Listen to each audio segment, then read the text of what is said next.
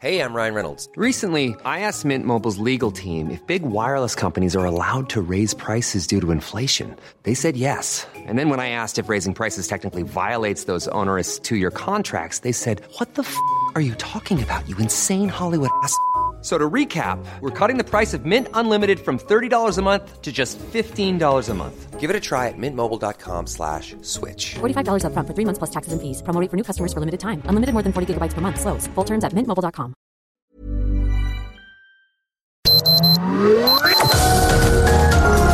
Heraldo Media Group presenta Sergio Sarmiento y Lupita Juárez. Información veraz y oportuna con un toque personal y humano. El Heraldo Radio, donde la H suena y ahora también se escucha.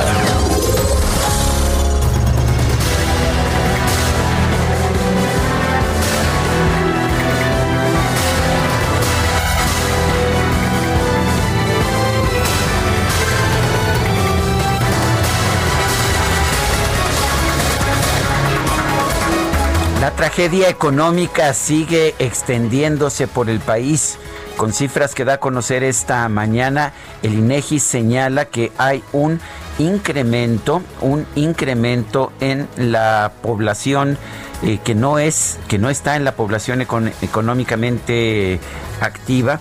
Hay de 3.6 millones de personas, de hecho disminuye la población económicamente activa y la población ocupada disminuye en 4.2 millones. Esto en el tercer trimestre del 2020 en comparación con el mismo periodo del año anterior.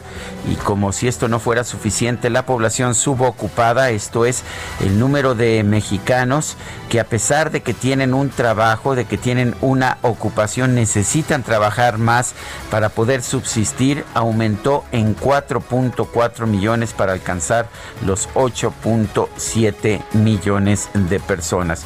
Son cifras del INEGI ahora que se ha reanudado la encuesta nacional de ocupación y empleo. La institución da a conocer la información esta mañana. Son las 7 de la mañana con dos minutos. Hoy es martes 17 de noviembre del 2020. Yo soy Sergio Sarmiento y quiero darle a usted la más cordial bienvenida a El Heraldo Radio. Lo invito a permanecer con nosotros. Aquí estará bien informado, por supuesto, pero también podrá pasar un rato agradable, ya que siempre hacemos un esfuerzo por darle a usted el lado amable de la noticia, siempre y cuando, por supuesto, la noticia lo permita. Guadalupe Juárez, muy buenos días. Hola, ¿qué tal? Sergio Sarmiento, buenos días. Amigos, qué gusto saludarlos en esta mañana de martes. Para muchos, inicio de semana después de un puentecito. ¿Qué tal? ¿Cómo les fue? Qué bueno que ya están con nosotros esta mañana de martes, donde pues muchos han quejado del frío, que hace mucho frío, dicen algunos de nuestros amigos del auditorio. Eh, pues sí, sí hace frío, pero ya vimos el termómetro y 12 grados, ¿verdad, Itzel? 12 grados aquí en esta zona de la Ciudad de México, al sur de la ciudad, en la, en la delegación Benito Juárez. Pues así están las cosas, así amanecemos. ¿Y qué creen? Los gobernadores de la Alianza Federalista advirtieron que la disminución de recursos para sus estados es aproximadamente lo equivalente a la inversión de un año del tren Maya. A través de redes sociales cuestionaron, ¿será más importante invertir en el arranque de una obra faraónica que en la conclusión de proyectos prioritarios de 10 estados que más aportan? Bueno, además los mandatarios estatales denunciaron que el presupuesto de egresos de la Federación para 2021 no consideran recursos para adaptar a las escuelas a la nueva realidad, es decir, no hay dinero para pues eh, instrumentar medidas de prevención o desinfectar las escuelas y hay una reducción de 1 a 3% a los estados de la alianza federalista. La educación pública se verá más afectada en 2021, parte de lo que señalaron estos gobernadores.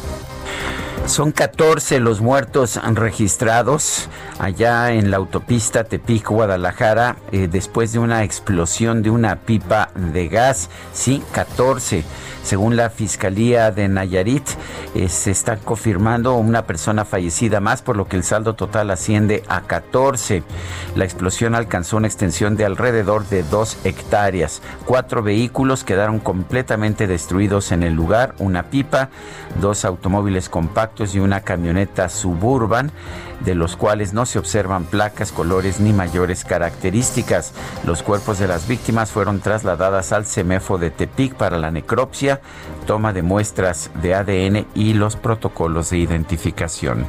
Bueno, y hasta el momento 229.440 personas en Veracruz, Chiapas y Tabasco han sido afectadas por las fuertes lluvias, de las cuales 151.471 son tabasqueños, 54.976 chiapanecos y el restante son de Veracruz, de acuerdo con el último corte de la Coordinación Nacional de Protección Civil. De acuerdo con el Servicio Meteorológico, va a seguir lloviendo en Chiapas y en Tabasco y el presidente, pues el día de ayer seguía hablando de por qué la decisión de no inundar Villahermosa. Muchas reacciones en contra de la decisión del presidente y también de un comentario que hizo sobre que no pues se mojaba para no enfermarse, mientras que muchas personas pues no les ha quedado de otra para poder salir adelante en medio del agua allá en esta región.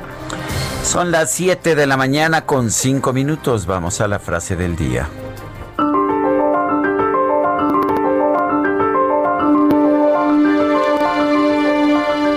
ha enfrentado bien México la... Perdón, no, la frase del día, ya ven, me estoy equivocando. La frase del día es cuando alguien acusa, verifica que no sea el culpable. Pierce Anthony.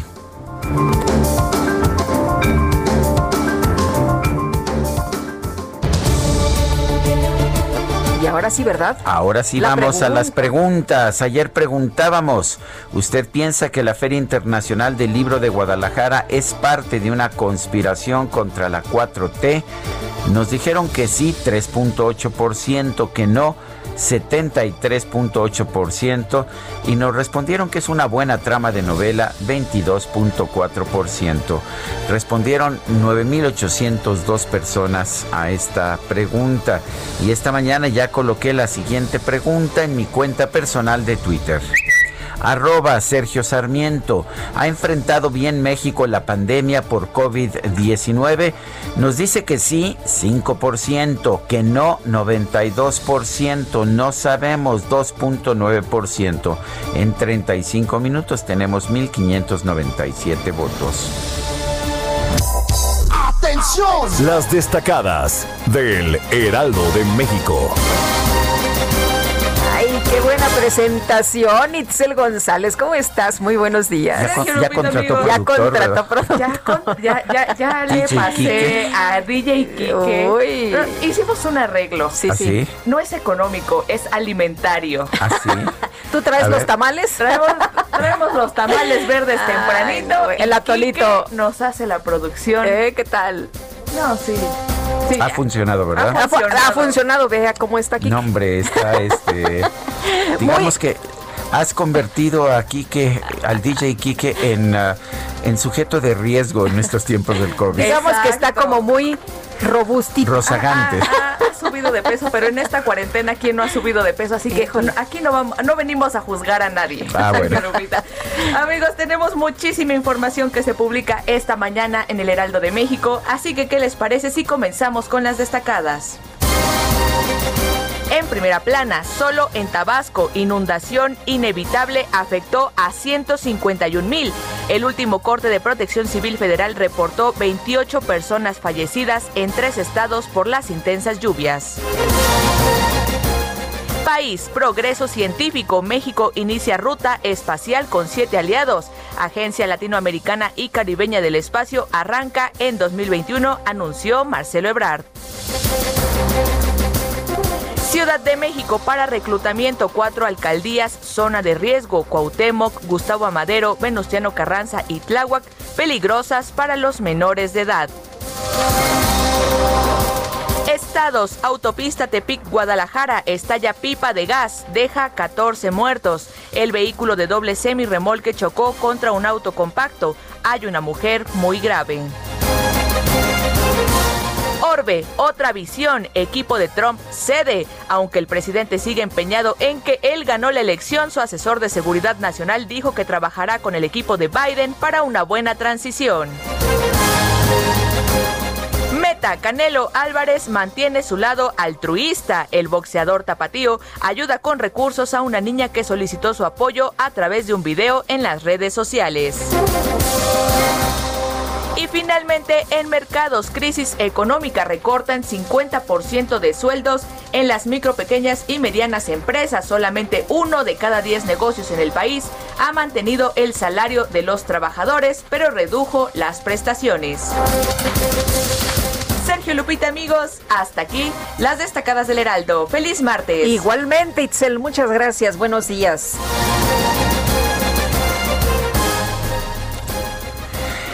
Hoy es martes 17 de noviembre del 2020. Vamos a un resumen de la información más importante.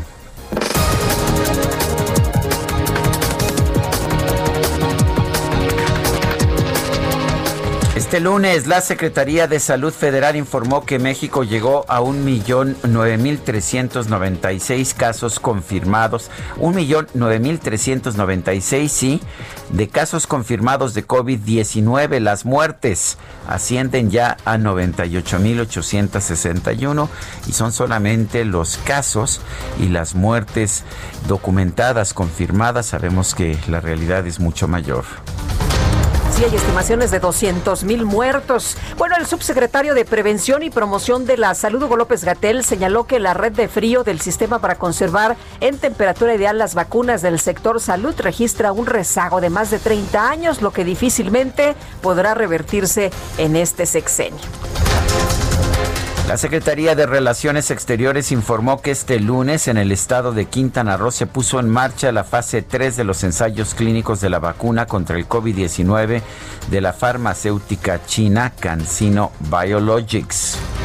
El gobernador de Aguascalientes, Martín Orozco, anunció la aplicación de nuevas medidas sanitarias para tratar de reducir la ocupación hospitalaria por COVID-19 en el estado. Se incluye el uso obligatorio de mascarillas en espacios públicos. Las medidas serán en carácter general y obligatorias en todo el estado de Aguascalientes. La primera de ellas es el uso obligatorio del cubrebocas en vía pública, los edificios, las tiendas y las dependencias de gobierno y sobre todo el transporte público. Asimismo, se determina la suspensión total de operaciones de los siguientes giros y actividades comercio de cualquier índole con acceso al público, centros comerciales, ventas de bebidas alcohólicas, espectáculos públicos, oficinas, sucursales o, representaciones comerciales que brinden atención al público, gimnasios, actividades deportivas grupales, las ceremonias civiles, sociales o religiosas en las que intervengan más de 15 personas. Bueno, este fin de semana hubo una fiesta no allá en Aguascalientes. 200 chavos tuvieron que intervenir las autoridades para que se terminara la fiesta. La jefa de gobierno de la Ciudad de México, Claudia Sheinbaum, aseguró que las fiestas privadas y familiares han provocado una mayor propagación del COVID-19 en la capital. En consecuencia, aunque pues si son fiestas privadas no entiendo bien la consecuencia, se puso fin al programa que permitía a los bares operar como restaurantes y es el llamado a toda la ciudadanía, pues en las fiestas privadas que se hacen en reuniones familiares, fiestas, etcétera, que es donde hemos visto que se han incrementado y probablemente esto sea lo que haya llevado a mayor propagación de la enfermedad. Bueno, y por otra parte, la presidenta de la Comisión de Derechos de la Niñez y la Adolescencia del Senado, Josefina Vázquez Mota, alertó sobre un incremento en el número de menores pidiendo limosnas debido a la crisis económica generada por la pandemia. El INEGI informó que la encuesta nacional de ocupación y empleo que se reanuda después de una pues de un tiempo en que no se llevó a cabo, señala que durante el tercer trimestre del 2020 la población ocupada del país ascendió a 51 millones de personas, o sea, 4.2 millones menos que en el mismo periodo de 2019. La presidenta del Banco Central Europeo, Christine Lagarde, consideró que los buenos resultados de algunas vacunas experimentales contra el COVID-19 muestran el otro lado del túnel de incertidumbre y dificultades que representa la pandemia de coronavirus.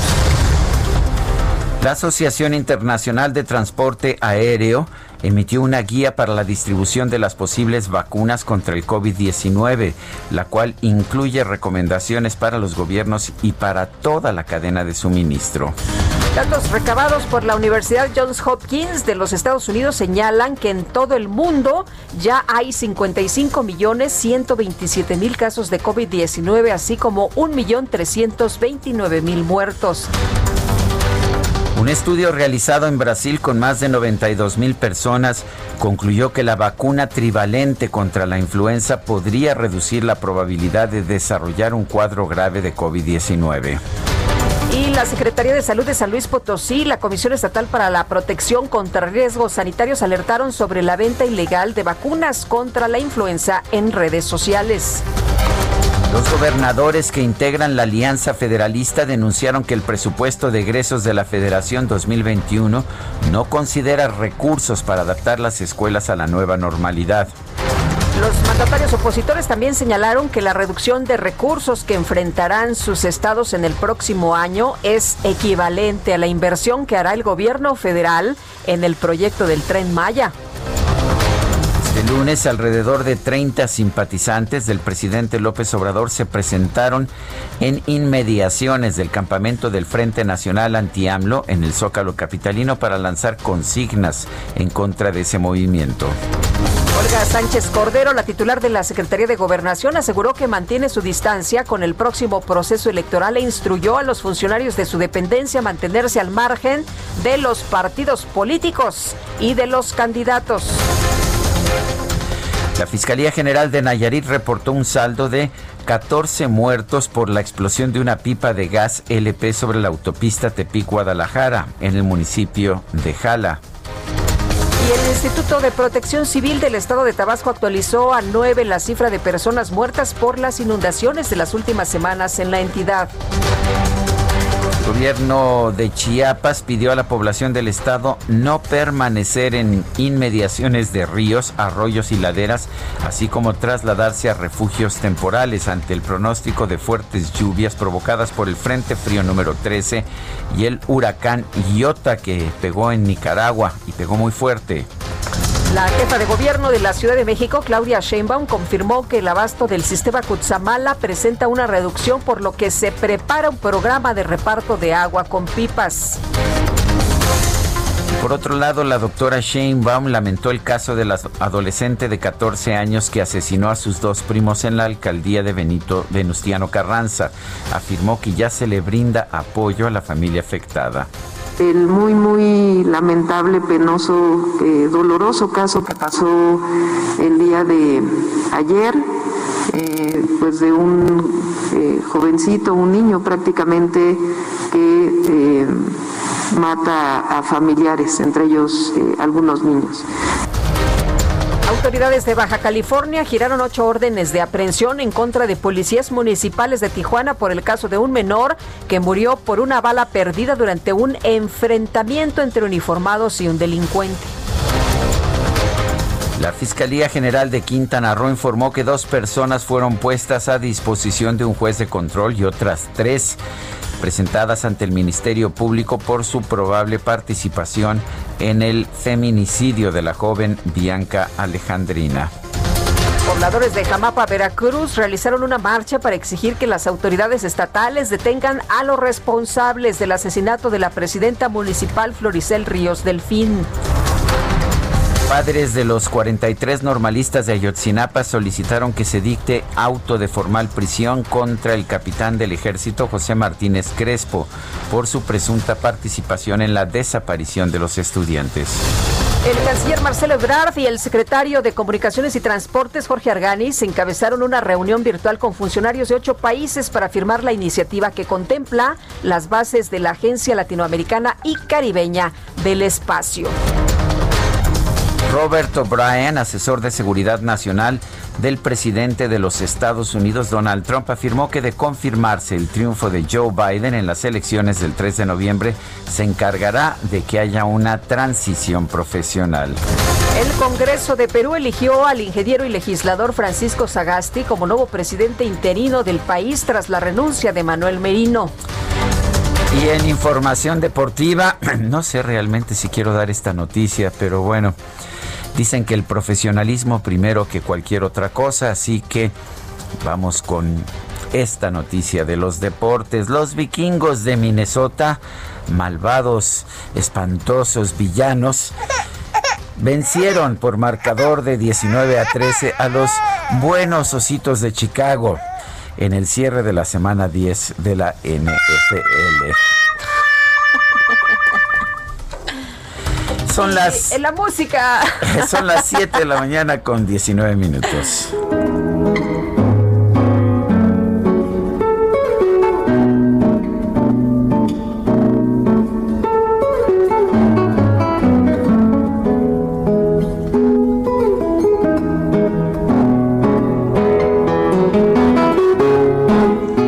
Escuchando la Suite Populaire Brésilienne eh, WO20-5 Choriño de Heitor Villalobos en la guitarra del español Pepe Romero. Heitor Villalobos, uno de mis compositores favoritos del siglo XX.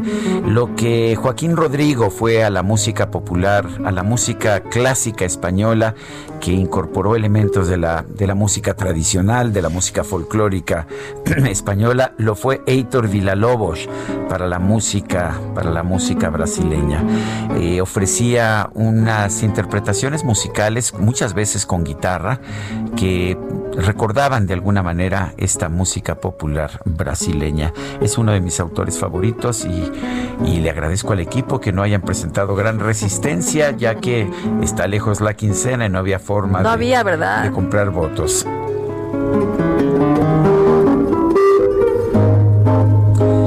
Heitor Villa Lobos. Se escribe Villalobos, aunque con guion intermedio entre el Villa y el Lobos.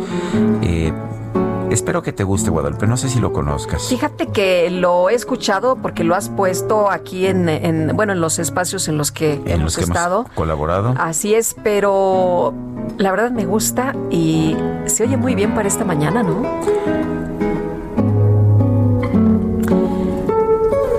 Yo quiero aprovechar para enviar un fuerte abrazo a familiares, amigos de un gran radiodifusor del señor Carlos Quiñones. Eh, con quien tuve el, gusto de, trabajar. Me dio una muy gran oportunidad cuando yo estaba chavilla. Eh, empecé como redactora y después tuve eh, pues espacios informativos en los que ya fui la titular, la conductora. Y la verdad es que en Radio 13 trabajé muy contenta, trabajé muy a gusto, de años que recuerdo, de grandes amigos que hice, por supuesto, y bueno, pues un abrazo a toda su, familia, muchos compañeros que estuvimos con él, Pepe Cárdenas, Jorge Berry, em, eh, pues eh, muchos, muchos que, pasaron eh, por los micrófonos de, Radio 13. Bueno, Carlos Loret. Carlos Loret, este, Abraham Zabludowski. así es. Em, Solórzano también, mi, querido Javier. Que se encuentra ahora aquí con nosotros. Pues sí, la verdad, yo no nunca trabajé con don Carlos Quiñones, lo conocí en varias ocasiones, particularmente allá en la Asociación de Radiodifusores del Valle de México y en la en la en la CIST, la Cámara de la Industria de la Radio y la Televisión, eh, donde hice, pues participé varias veces ahí en conferencias pero pues un fuerte abrazo a todos los familiares. Eh, tiene por lo menos una hija que recuerdo que alguna vez conocí muy brillante. Fuerte abrazo a todos ellos. Así es, y Malicha que pues trabajó con él muchos años, su, su sobrina, también un fuerte abrazo. Eh, vamos con más información y Daniel Magaña desde la calzada de Tlalpan. Daniel, ¿qué tal? Muy buenos días. ¿Qué tal, Lupe Sergio? Muy buenos días. Efectivamente, bueno, pues ya pues concluyó este fin de semana largo, una mañana parcialmente nublada. En cuanto a las condiciones vehiculares, la zona de Tlalpan, pues con carga vehicular ya en dirección hacia la zona centro. En cuanto al eje 5 sur, eh, todavía, bueno, pues es una buena opción, sobre todo las personas que se trasladan hacia Narvarte, hacia la zona de la colonia del Valle y utilizan este eje vial para incorporarse al eje central, a Lázaro Cárdenas. Así que, bueno, pues es una buena opción este eje 5. Hay que recordar que también paralelamente el eje 6 sur en este momento pues mantiene circulación reversible en dirección hacia la zona pues del eje central. Fíjate, Lupita, que el día de ayer, bueno, pues observábamos ya pues muchos vehículos con estos arbolitos, eh, pues estos pinos que han ido a cortar, así que bueno, pues ya también es presagio de pues los eventos navideños. Ya, les llegó la el Navidad. día de hoy pues ya se normaliza el tránsito vehicular. Muy buen Bueno, día. Muy bien, muchas gracias, Daniel. Y vámonos rápido a, a la alcaldía Cuauhtémoc con Javier Ruiz. Adelante, Javier, casi no tenemos tiempo.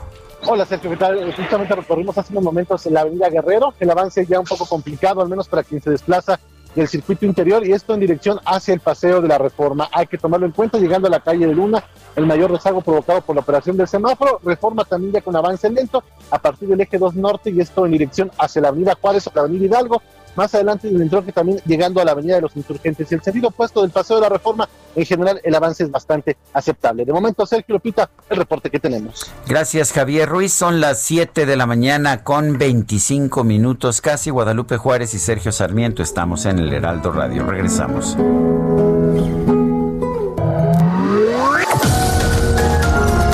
Sergio Sarmiento y Lupita Juárez quieren conocer tu opinión, tus comentarios o simplemente envía un saludo para ser más cálida esta mañana.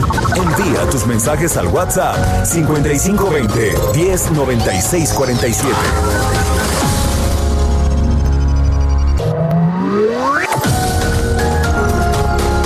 Continuamos con Sergio Sarmiento y Lupita Juárez por El Heraldo Radio.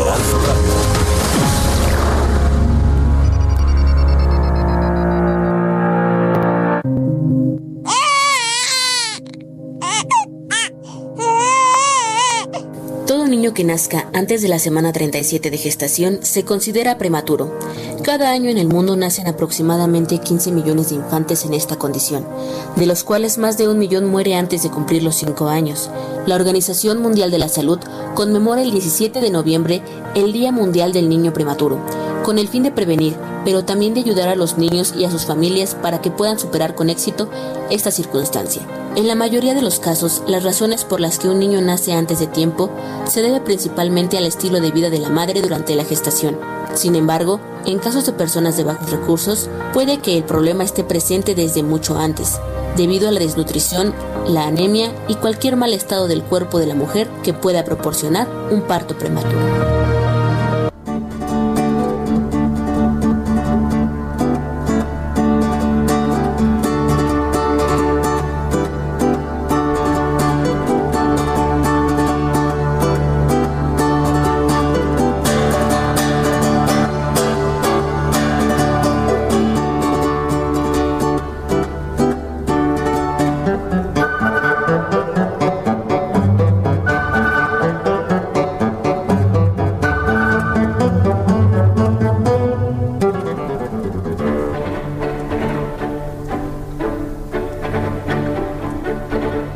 Razón, nuestra producción nos puso el concierto de Aranjuez, que es de Joaquín Rodrigo.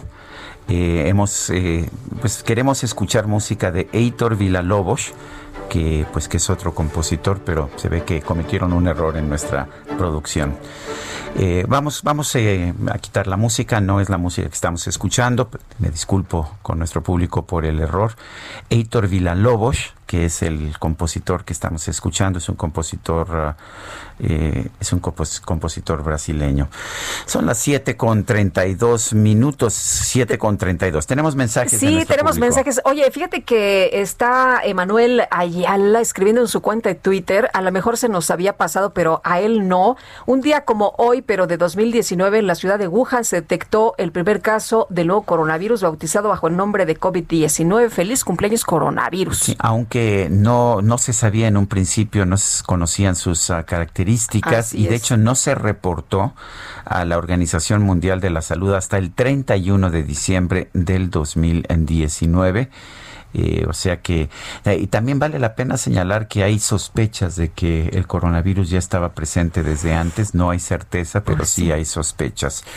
Bueno, dice una persona, eh, dice... No dice- puso su nombre. no puso su nombre. Dice, este gobierno no tiene vergüenza, anda dando lástima en el extranjero pidiendo apoyo para los pueblos inundados, mientras que Dos Bocas y Tren Maya no los pueden posponer. Los aprecio mucho por ser veraces. Saludos, cuídense mucho. Buenos días. Días para eh, ustedes. Todo lo que dice el señor presidente le hace daño porque no hay nada que les haga bien. Buenos días, saludos desde Salinas del Marqués, allá en Oaxaca.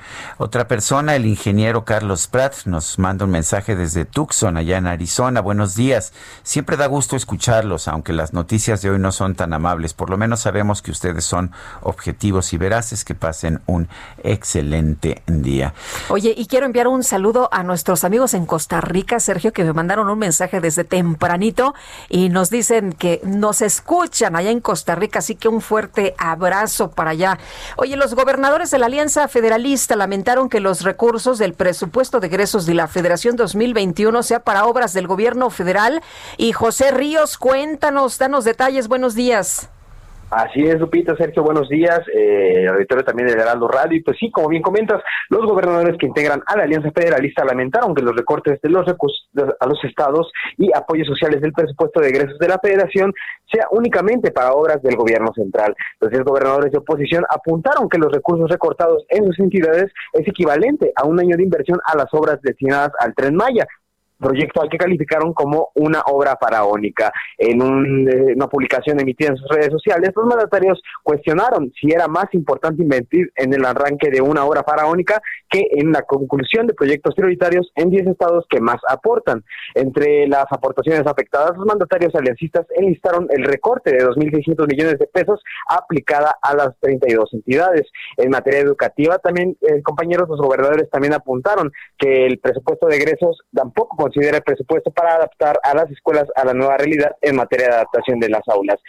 Por último, compañeros, cabe destacar que este fin de semana los gobernadores este, también eh, apuntaron que esta semana alistan una controversia constitucional ante la Suprema Corte por la aprobación de este presupuesto.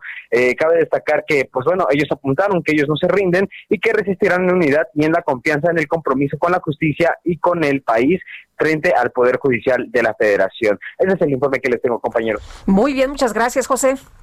Seguimos pendientes. Hasta luego, muy buenos días. Pues el presidente había dicho que ya no iba a haber más eh, recursos para los estados y lo cumplió y ahí está el presupuesto, aunque ellos siguen luchando, aunque ellos siguen reclamando, pues eh, ahí está lo que les tocó.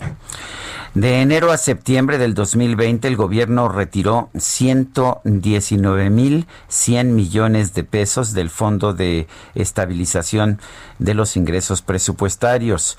El saldo ahora es de 59 mil millones de pesos. Eh, pues parece que este guardadito se va a agotar este año. Edna Jaime es directora de México Evalúa, la tenemos en la línea telefónica. Edna Jaime, buenos días, gracias por tomar nuestra llamada. Sergio, muy buenos días. Lupita, te mando un abrazo afectuoso. Buenos días. Igualmente, otro para ti. Edna, cuéntanos, eh, eh, ¿cuál era el propósito de este fondo? ¿Y es, es lógico que, se, que nos lo hayamos acabado tan rápido? Mira, Sergio, sí es un fondo para enfrentar emergencias.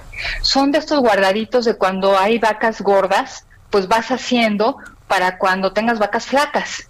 Ahora, decirte que sí nos lo acabamos muy rápido, eh, Sergio, y el problema es que lo que esto representa es una debilidad profundísima en nuestras finanzas públicas.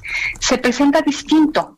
El presidente, el secretario de Hacienda nos dicen que tenemos finanzas públicas equilibradas, eh, sostenibles, y yo lo que te puedo decir es que si estamos haciendo uso acelerado de estos fondos, de estos guardaditos es que, y que se van a acabar, ese es el tema, eh, pues entonces estamos enfrentando un, riesgos enormes en materia de finanzas públicas.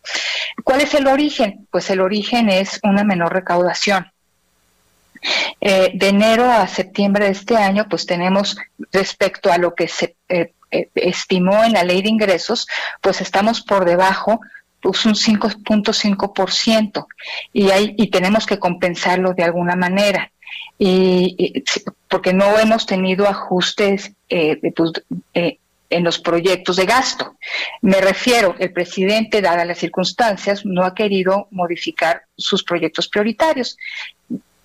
Por lo tanto, pues hay que hacer el ajuste por algún lado. Y ese ajuste ha sido tomando los recursos que hemos, los ahorros que, que teníamos en fideicomisos, los ahorros que teníamos en estos fondos de estabilización y la gran pregunta es, ¿qué sigue? ¿Qué va a pasar en 2021 o en 2022, Sergio? Porque eh, pues no nos va a alcanzar. Los, los, la debilidad en los ingresos está definida de manera importante por la caída pues bastante abrupta de los ingresos petroleros, pero también de los ingresos tributarios. Eh, y, pues la manera en que hemos compensado, Sergio, es eh, pues transfiriendo recursos de fideicomisos y de estos fondos de ahorro. Entonces, los, eh, los, neoliberales hicieron mejor las cosas porque pues antes sí teníamos estos guardaditos para lo que se ofreciera y ahora no los tenemos. Pues había pues, más, previsión de las posibles fluctuaciones en los ingresos públicos y por eso se tenía previsto eh, pues estos ahorros para poder atender contingencias. Se está atendiendo una contingencia, pero el problema es que se nos van a acabar estos ahorros. Entonces tendríamos que estar pensando o en un ajuste más drástico en el gasto público, eh, llevamos dos o tres rondas de, austeridad. Yo no veo cómo puede recortársele más, eh, pues por, por, ejemplo, el aparato burocrático. Eh, tenemos recortes importantes en rubros bien importantes. El educativo es clarísimo que se han cancelado programas que habían mostrado tener efectividad. Entonces ya no veo mucha tela de dónde cortar, a menos de que el presidente decidiera pues cambiar su, sus prioridades. Me refiero particularmente a su visión eh, sobre el sector energético. Quiere recuperar a Pemex y CFE como palancas del desarrollo y pues Pemex y CFE lo único que registran son pérdidas. Entonces estamos destruyendo valor, estamos asignando recursos donde no se genera rentabilidad. Eso es el punto medular.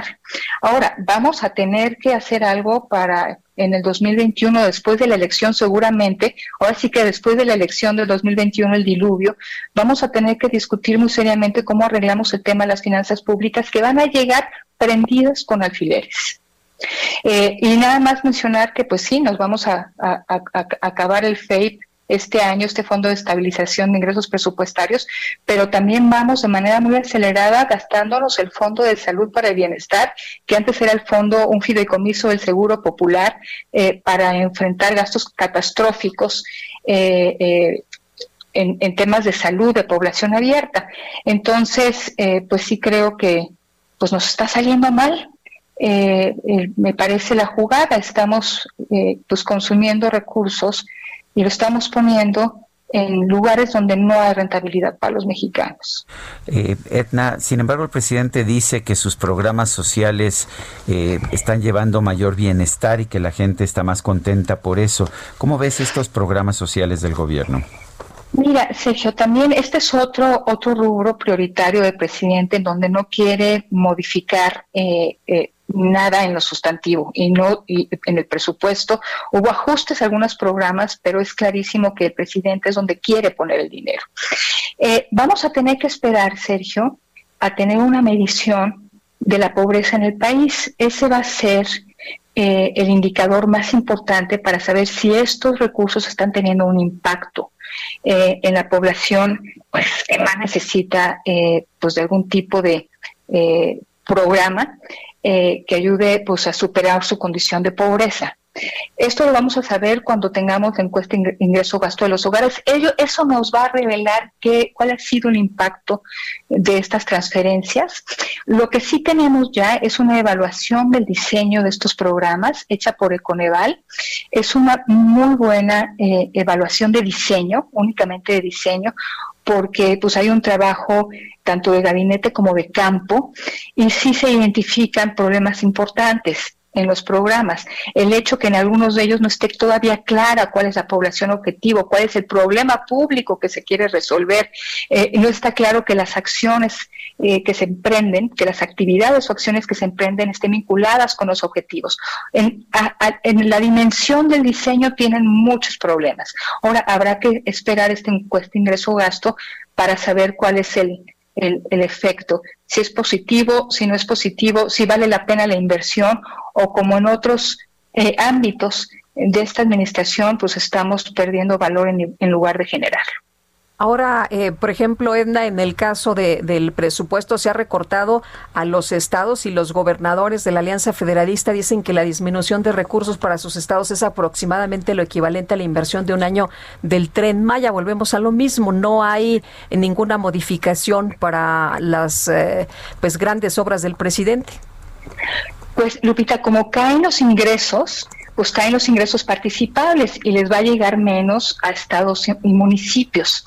Y mira, antes teníamos eh, yo creo que tenemos un problema con nuestro federalismo fiscal y que hemos estado tratando de arreglar con parches. Para eso teníamos el ramo 23. El ramo 23 era una bolsa eh, eh, eh, pues de recursos con programas pues bastante discrecionales. Algunos de ellos no tenían reglas de operación, pero servía para compensar a los estados. Eh, tenía el componente discrecional, pero pues cuando algún estado estaba realmente en una situación difícil, eh, se le hacían llegar eh, recursos a través de estos, de este ramo, de este famoso ramo 23, que sirvió para muchas cosas, ¿no? Para los moches, para muchas cosas. Ahora no existe ese ramo. Realmente se han restringido las opciones de financiamiento para, para los estados.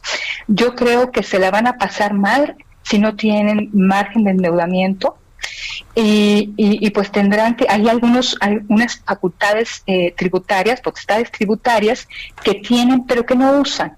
Entonces es posible que se vean orillados a, usarlas, claro, en un contexto muy difícil porque estamos en medio de una crisis eh, económica y sanitaria. Pero pues yo creo que a todos nos va a ir mal con excepción de los sectores que son los favorecidos por el presidente. Eh, yo creo que todo presidente tiene pues el legítimo derecho, si tiene el mandato, de plantear cuáles son, cuál es su proyecto.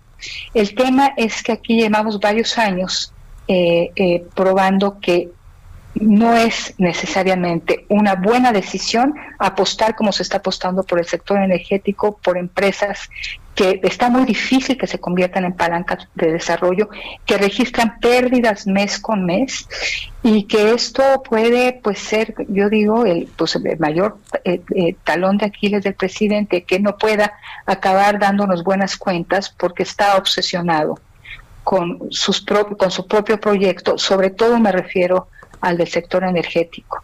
Y bueno, en los proyectos, eh, por supuesto, Dos Bocas, Tren, Tren Maya, que pues todavía no conocemos cuál será su rentabilidad, no sabemos si los proyectos están, el proyecto ejecutivo está concluido, si son viables, si son rentables, nos hace falta muchísima información. Eh, entonces, eh, yo, lo, yo lamento mucho que el próximo año nos vayamos a tener que estar comiendo las uñas porque vamos a estar frente a una situación en las finanzas públicas muy difícil. Nos habremos gastado eh, nuestros, nuestros ahorros y habremos desprotegido a gente que nunca debimos de haber desprotegido. Etna Jaime, directora de México Evalúa, gracias. El, el informe está disponible públicamente, me imagino, ¿verdad? Sí, eh, gracias por la pregunta, porque me da oportunidad de decir que mes con mes nosotros sacamos un reporte sobre la evolución de las finanzas públicas. En nuestra, se llama Números de Erario y se puede consultar en nuestra página de internet. De hecho, tenemos un Números de Erario edición especial, que es el paquete económico 2021, pero mes con mes damos seguimiento a indicadores eh, presupuestales, Sergio. Muchas gracias. No, al contrario, Edna, y nos dejas pues un panorama muy preocupante, ¿no? Cuando se habla de primero los pobres, no pensamos que primero los pobres iban a ser los más perjudicados. Pues sí, sí, Lupita, pues en el tema de salud, decirte que estoy preocupadísima porque no, te, no sé cómo vamos a poder financiar la atención a la salud de la población abierta. Muchas gracias, Edna, como siempre, que tengas un muy buen día. Un abrazo para los dos, muchas gracias. Bueno, y México suma 98.861 muertos y 1.009.396 personas pues con casos confirmados de COVID. Y Gerardo Suárez, tú que eres el especialista en estos temas, en estas informaciones, cuéntanos. Hola, muy buenos días, Lupita y Sergio. Pues sí, casi por llegar México a las 100.000 defunciones por COVID-19. Anoche en conferencia vespertina, la Secretaría de Salud dio a conocer que se acumularon ya 98.861 muertes y más de 1.009.000 casos confirmados de COVID-19. En comparación con el día anterior, eh, anoche se reportaron 319 defunciones, y 2.874 casos nuevos de coronavirus que fueron confirmados en las últimas 24 horas. Y eh, bueno, en esta historia de la pandemia, Sergio Lupita, pues eh, se realizan en México diversos ensayos de la vacuna contra COVID-19, en particular el que se anunció de la vacuna de Cancino, la empresa china que también desarrolla una de estas eh, antídotos, pues en México, en la Ciudad de México en particular, aún no se llevan a cabo como tal estos ensayos de fase 3.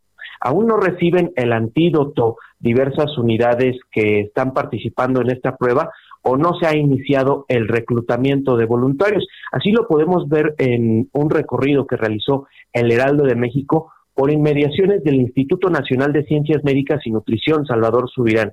Ahí, en este instituto, Sergio Lupita, de plano colocaron un letrero en los accesos en los cuales se agradece el interés de la gente por participar, pero aclaran que por el momento no está abierta la convocatoria para el reclutamiento de voluntarios. En otro caso, en el Centro de Salud José Castro Villagrán, que está a unos minutos de este instituto, en la colonia Torrielo Guerra, pues ahí tampoco llegan voluntarios todavía. Sin embargo, en este caso se les apunta en una lista con nombre y teléfono para buscarlos posteriormente cuando llegue la vacuna, pues todavía no cuentan con este producto biológico para realizar las pruebas respectivas. Y bueno, lo que ha informado la Secretaría de Salud Capitalina es que todavía se está capacitando a algunos médicos, al personal de salud, para llevar a cabo estas pruebas de la vacuna de Cancino. Eh, en, el caso de la Ciudad de México, además del Instituto y del Centro de Salud José Castro Villagrán, también van a participar los centros de salud David Fragoso Elizalde en el pueblo de San Pedro Mártir y el de Pedregal de las Águilas, todos en la alcaldía de Tlalpan. El viernes pasado se había anunciado que se había incluido a las primeras cinco personas en este ensayo, pero bueno, hasta la fecha pues no se han incluido a más y se espera que eh, sea hasta la próxima semana cuando ya empiece el reclutamiento de manera formal para llegar hasta cinco mil personas como voluntarios en esta prueba de Cancino. Este es mi reporte. Gracias, Gerardo. Gracias, buen día. Hasta luego, muy buenos días. Efectivamente se dijo que el viernes, pero pues llegaron ya los voluntarios y les dijeron que no, que después, así que vamos a estar muy atentos. Hasta eso lo, organizamos mal, como comentábamos ayer. Un grupo de simpatizantes del presidente Andrés Manuel López Obrador eh, pues ah, se presentó ante los integrantes del movimiento nacional anti-AMLO y bueno, pues ah, esto llevó, esto ha llevado una serie de roces. Vamos con Manuel Durán que nos lo explica. Adelante, Manuel. Sergio Lupita, pues en efecto la situación en el Zócalo eh, se ha complicado. Eh, primero por la división que, que se vive al interior del Frente Nacional anti-AMLO en Frena. El, el sábado el dirigente Gilberto Lozano pidió levantar el plantón vía un mensaje de, voz por WhatsApp. Y, y, luego en un video también hizo un nuevo llamado para una concentración en el Monumento de la Revolución este sábado, eh, prometiendo volver al al, al Zócalo. Sin embargo, un grupo de disidentes alozanos se mantiene todavía en la Plaza de la Constitución. Esta disidencia se hace llamar Movimiento Antiablo, fueron los que se quedaron y precisamente ayer por la tarde eh, un grupo de simpatizantes de del presidente Andrés Manuel López Obrador se presentó en, en, en la Plaza de la Constitución para exigirle a este movimiento o a esta disidencia del movimiento dejar la plaza, puesto que su dirigente ya había anunciado la retirada. Eh, lanzaron petardos y se, se generaron este, con, con actos de, enfrentamiento. Eh, esto provocó que la policía tuviera que encapsular a los jóvenes y, y también provocó que el mismo secretario de gobierno de la ciudad, Alfonso Suárez del Real, saliera de su oficina se metía entre los policías para poder dialogar con estas personas y pedirles que no agredieran a los que están todavía en plantón en el Zócalo, puesto que si bien pueden manifestarse de un lado y otro, cuando hay violencia, dice el secretario, ellos tienen que entrar para, para resguardar la integridad de ambas partes.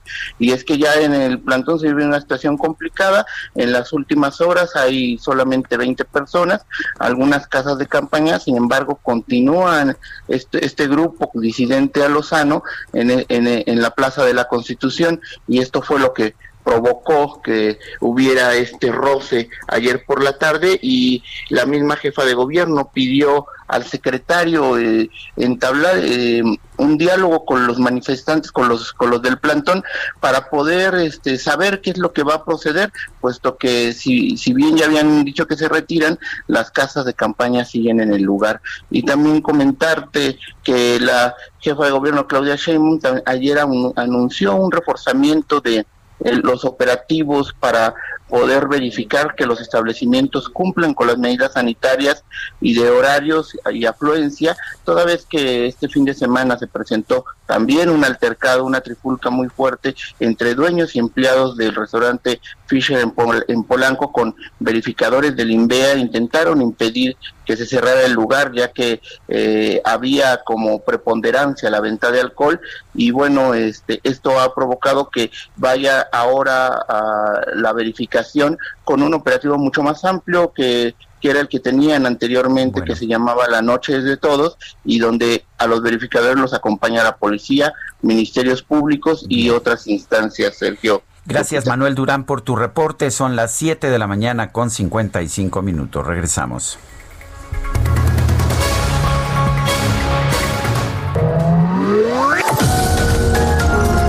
Sergio Sarmiento y Lupita Juárez quieren conocer tu opinión, tus comentarios o simplemente envía un saludo para ser más cálida esta mañana. Envía tus mensajes al WhatsApp 5520 109647.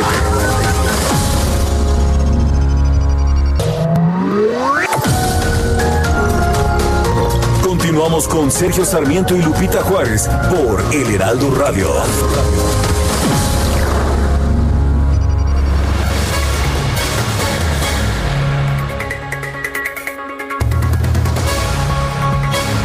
Y vamos con nuestro piloto Mario Domínguez. Adelante, Mario. Buenos días, mi querido Sergio, Lupita. Hola, ¿qué tal? ¿Cómo están? Pues eh, les platico, después de un largo año, es un excelente momento para comprar esas cosas que hemos ido posponiendo y, ¿por qué no?, también darse algún gusto. Y si lo que falta es cambiar de auto, Kia tiene una promoción con la que te va a sobrar pretextos para estrenar. Toda la gama Kia se encuentra con 0% de comisión por apertura con Kia Finance. Pero si lo que buscas es específicamente una SUV, Kia Niro, Kia Celtos y Kia Sedona, además están disponibles con tasa del 0%. Aparta cómodamente tu Kia, tu nuevo auto a través del sitio apartatukia.com. Aprovecha esta promoción y contacta a tu distribuidor Kia más cercano haz de este buen fin un buen comienzo con Kia. Kia, the power to surprise. Gracias, Mario. Fuerte abrazo. Un abrazo a todos. Son las 8 de la mañana con un minuto.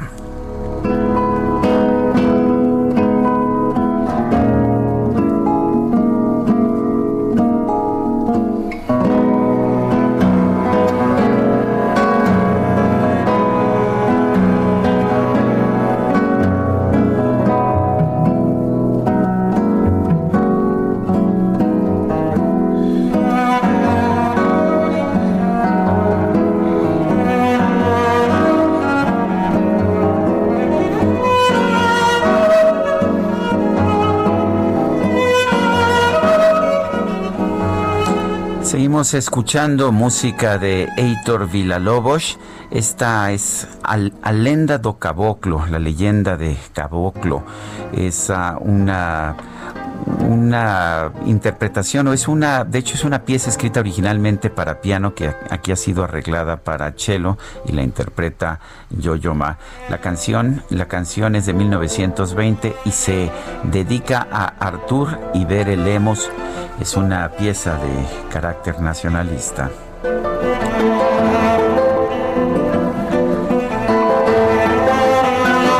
Escuchamos la interpretación de Yo-Yo Ma en el cello y una guitarra en vez del piano, el piano original de la, de la composición. Bueno, tenemos mensajes. Amy Shehoa dice esta mañana. Nos pregunta, ¿qué dice el frío, querido Sergio y Lupita? Todo el mundo abrigarse súper bien porque en materia de salud nos han dejado en la calle. Coman frutas y verduras. Saludos cariñosos. Néstor dice, tráfico por percance vehicular a la altura de la Marquesa por la carretera federal México-Toluca, dirección Ciudad de México. Platicaba, oye, por cierto, con esto que dice Amy Shehoa, platicaba el otro día con un médico y me decía que hacen lo que pueden con lo que tienen, ¿eh? Pues estoy de acuerdo, sí. Híjole, qué, qué difícil está la situación materia de salud. Ari le dice, cuando no sepas qué hacer, cópiale al que sabe. ¿Qué tal si el señor Obrador le copia los sistemas de salud, educación y seguridad a Noruega? Solamente tienen que sacudirse a los radicales que no lo dejan. Bueno, ¿no te acuerdas que nos prometió el año pasado, en enero del año pasado, que México iba a tener un sistema de salud como el de Dinamarca o el de Canadá? Pero además nos dijo que iba a ser rápido, o sea, que no nos íbamos a tardar tanto, sí. O sea que ya deberíamos tener un sistema como el de Dinamarca. Yo no veo, ¿eh? Yo no veo claro. Oye, Ismael Martínez dice, Lupita, salúdame, siempre te escuchamos, bonito día tengan. Pues muchos saludos a don Ismael en donde quiera que se encuentre. Bueno, son las 8 con 4 minutos. Vamos al pronóstico del clima. El pronóstico del tiempo. Sergio Sarmiento y Lupita Juárez. Patricia López, meteoróloga del Servicio Meteorológico Nacional de la Conagua. Adelante con la información. Hola, ¿qué tal? Buenos días, Sergio Lupita. Los saludo a ustedes y a todo su auditorio y les comento que este día el Frente Frío número 13 interaccionará con la nubosidad asociada a las bandas nubosas del huracán Iota, originando lluvias puntuales torrenciales en zonas de Veracruz, esto en la parte sur y la zona montañosa central, y en Oaxaca en la parte norte de este estado así como, eh, así como fuertes e intensas en el sureste de México y la península de Yucatán. Estas mismas lluvias podrían generar aumento en los niveles de ríos y arroyos, deslaves e inundaciones en zonas bajas. Eh, la masa de aire frío que impulsa el frente mantendrá ambiente frío con heladas al amanecer en zonas serranas del norte, centro y oriente de México, con posible caída de nieve en cimas montañosas con alturas superiores a los 4.200 metros del oriente del territorio nacional así como eventos de norte muy fuerte a intenso a lo largo del litoral del Golfo de México, Istmo y Golfo de Tehuantepec. Aquí en la Ciudad de México se pronostica cielo nublado durante el día, con probabilidad de lluvias aisladas, esperándose una temperatura máxima de 18 a 20 grados centígrados y una temperatura mínima para el día de mañana de 8 a 10 grados centígrados. Este sería el reporte. Muy bien. Patricia, entonces podemos esperar lluvias fuertes a muy fuertes por allá en Tabasco y Chiapas. Sí, precisamente en el sureste de México se están esperando de fuertes e intensas. Híjole. Muy bien, muchas gracias. Bueno. Hasta luego. Hasta luego, pues todavía no se recuperan y ya viene otra vez un repaso de agua. Así es, pero en fin, vamos a continuar con la información, Lupita. El Senado discutirá mañana el uso lúdico de la marihuana y también la eliminación del fuero. Misael Zavala, nos tienes la información, te escuchamos.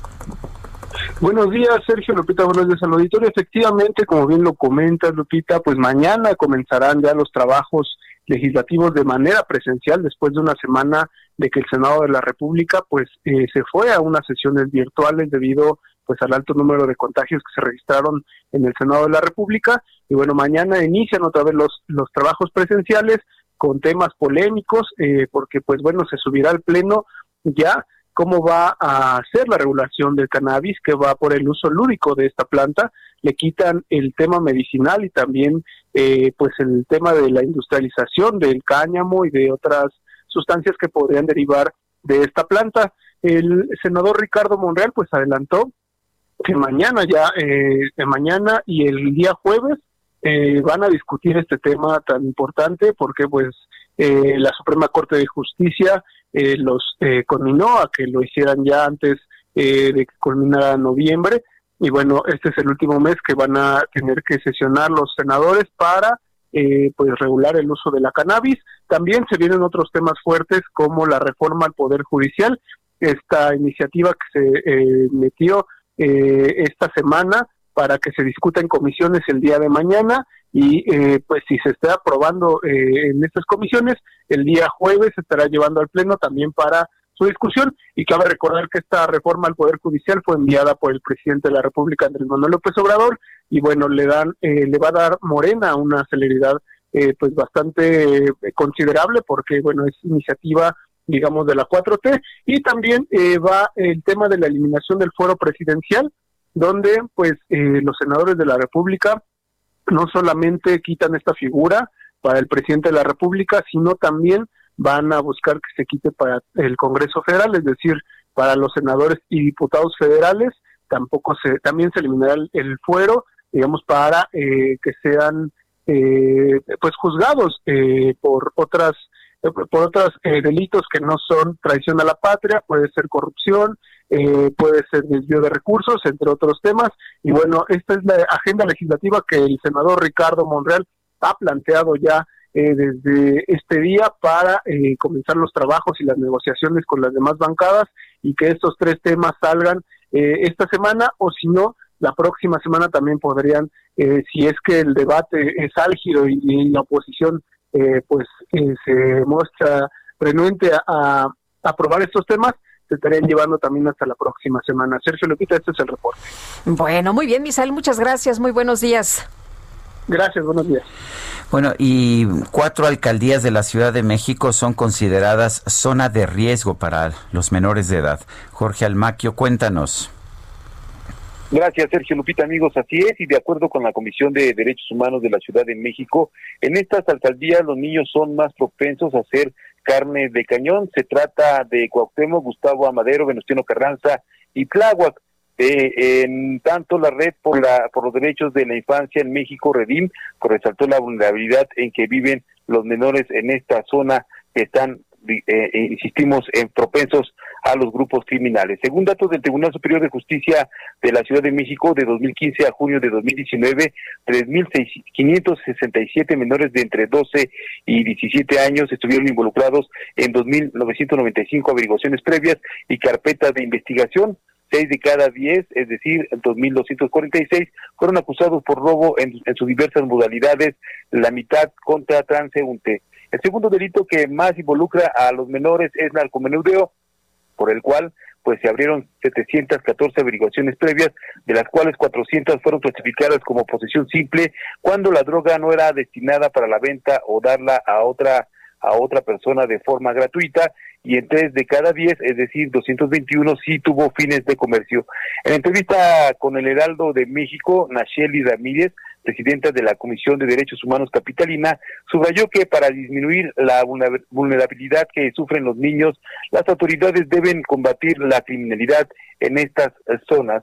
Ramírez Hernández manifestó su preocupación porque antes la iniciación de los menores en las actividades ilícitas pues se daba entre los 16 y 17 años, pero actualmente pues se han dado casos que empiezan desde los 10 años de edad y bueno, insistió en que se debe de combatir estas estos puntos de criminalidad. Escuchemos. El mapa delictivo te para Bueno, vamos a tratar de restablecer el contacto con Jorge Almaquio. Este lunes se registró una explosión de una pipa de gas en un tramo de la autopista Tepic-Guadalajara. El saldo, 14 personas muertas. Y vamos a platicar con Luis César Guzmán Rangel. Él es director general de Protección Ciudadana y Bomberos del Estado de Nayarit. Buenos días. Muy buenos días, a la orden. Gracias, señor director. Cuéntenos de esta explosión, cómo ocurrió y bueno, eh, tengo entendido que hay 14 personas sin vida.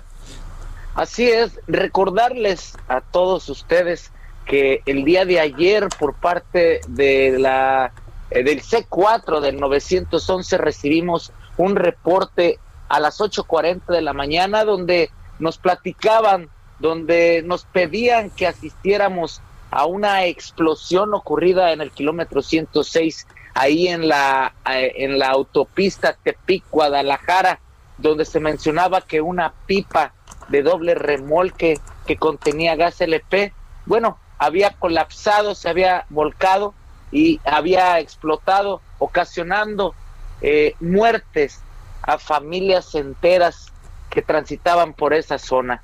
Eh, llegamos al, lugar, 23 bomberos de, de aquí del estado de Nayarit iniciaron con los trabajos de sofocación, iniciaron apagando la lumbre de estos automóviles con la esperanza de poder rescatar a, a, las personas que se encontraban en el lugar. Sin embargo, pues era demasiado tarde esta explosión, esta reacción química que, bueno, contiene el gas LP, es una reacción inmediata y sumándole la explosión, bueno, pues lamentablemente ya estaban sin vida. Hubo una segunda explosión cuando los bomberos estaban trabajando en el lugar del siniestro, donde lamentablemente también salieron eh, lesionados dos bomberos de nuestra corporación, uno de ellos con quemaduras de segundo grado y el, el otro compañero bombero con lesiones en el cuerpo. Gracias a Dios contaban con su traje táctico que los alcanzó a salvar sus vidas, pero bueno, lamentamos estos hechos. Muy impresionante, don Luis, lo que ocurrió. Vimos algunos eh, videos que, que, subieron las personas que estaban ahí en el lugar en donde se aprecia la gente, pues de plano ya saliendo de sus automóviles y corriendo, ya no les quedaba de otra.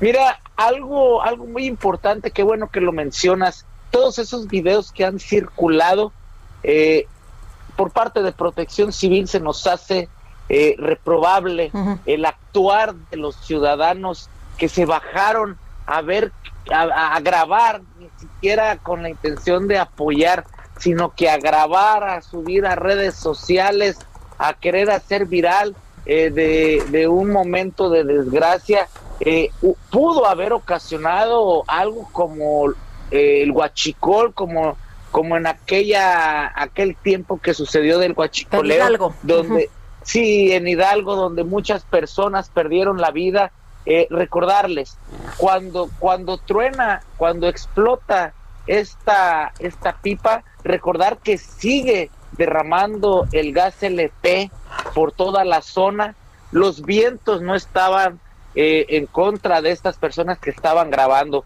pero si los vientos hubieran estado a favor de estas personas, eh, la historia hubiera sido diferente, la desgracia hubiera sido mayor y las pérdidas humanas hubieran sido inminentes. Bueno, en, ah, en, en, términos ah, generales, eh, ¿piensa usted que hubo una reacción correcta, una reacción rápida de los bomberos del estado de Nayarit? Claro que sí, claro que sí. Nosotros contamos con seis bases en todo el estado de Nayarit y en esta zona del kilómetro 106 tenemos una base muy cercana en el, en el municipio de Ixtlán del Río.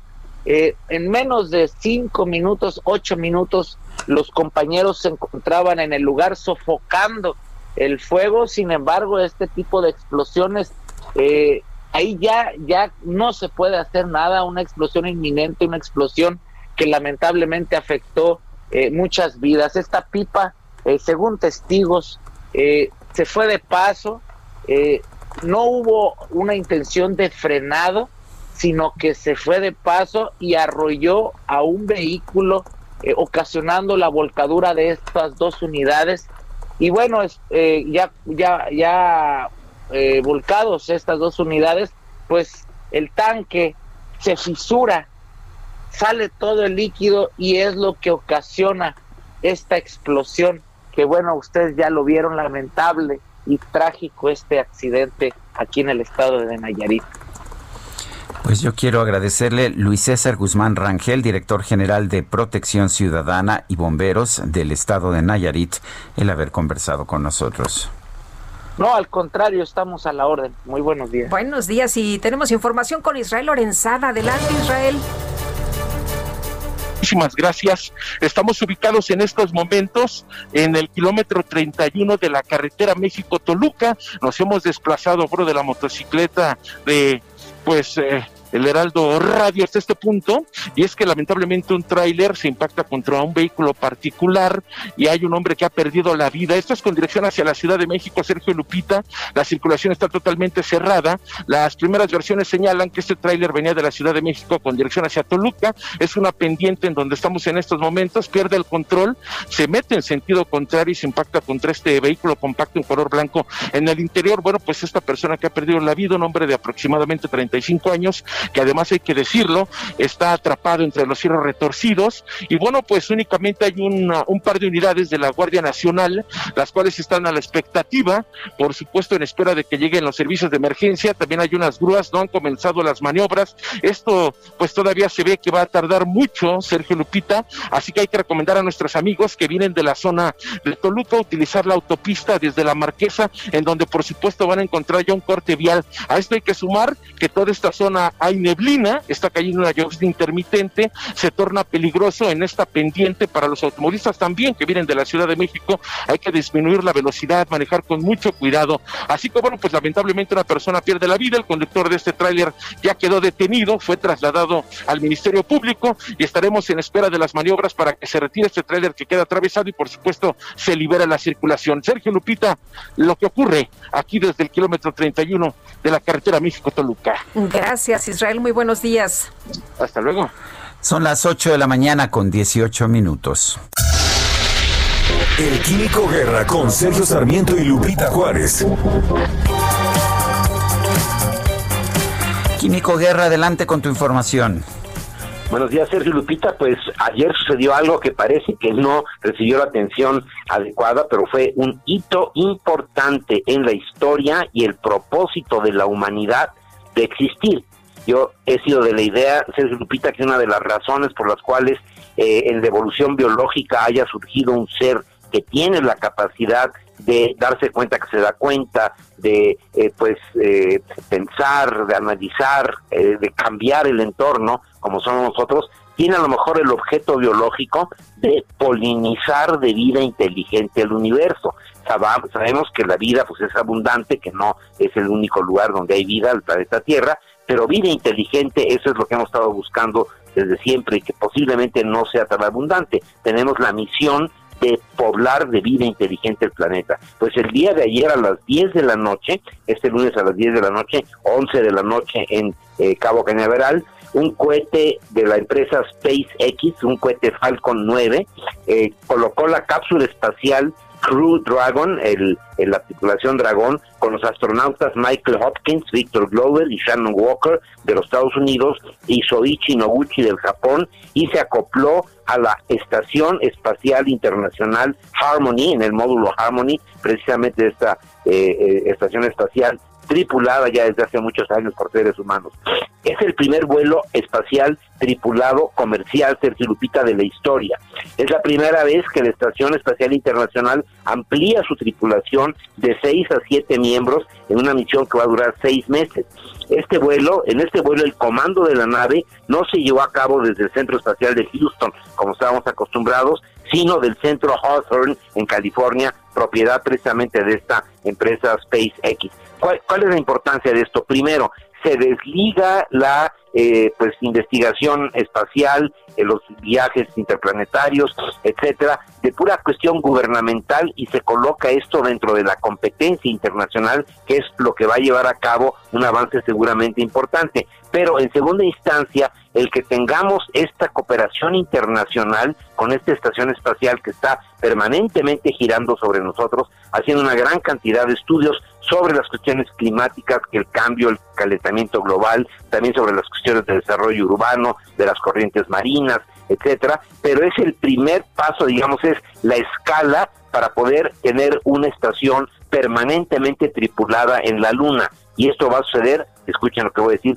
Sergio Lupita, dentro de unos cinco o seis años. Es la primera vez que vamos a tener seres humanos permanentemente viviendo fuera del planeta Tierra. Este paso fue significativo, ayer a las 10 de la noche sucedió y creo que esto dentro de la pandemia y las cosas terribles que nos están sucediendo, pues es una luz en la capacidad que tiene el ser humano de ampliar sus horizontes y ver siempre hacia adelante, Sergio Lupita, usando la razón, usando esa cosa que decía yo al principio, que nos fue dado en la evolución biológica, Sergio Lupita.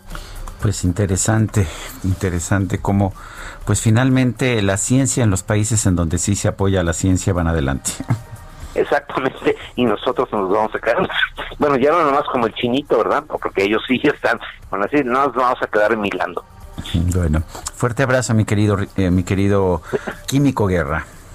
Como no, Sergio Lupita, buenos días. Hasta luego, muy buenos días. Pues esperemos que no nos quedemos nada más viendo, ¿no? Pues esperemos que no, pero, pero a ver si, si no apoyamos a la ciencia, si pensamos que las ferias del libro eh, solo sirven para conspirar, si pensamos que el conocimiento no vale la pena, si pensamos que pues que no debemos ah, ayudar a nuestros investigadores, pues está muy difícil. Pues mira, si confiamos más en el detente que en la ciencia, estamos amolados.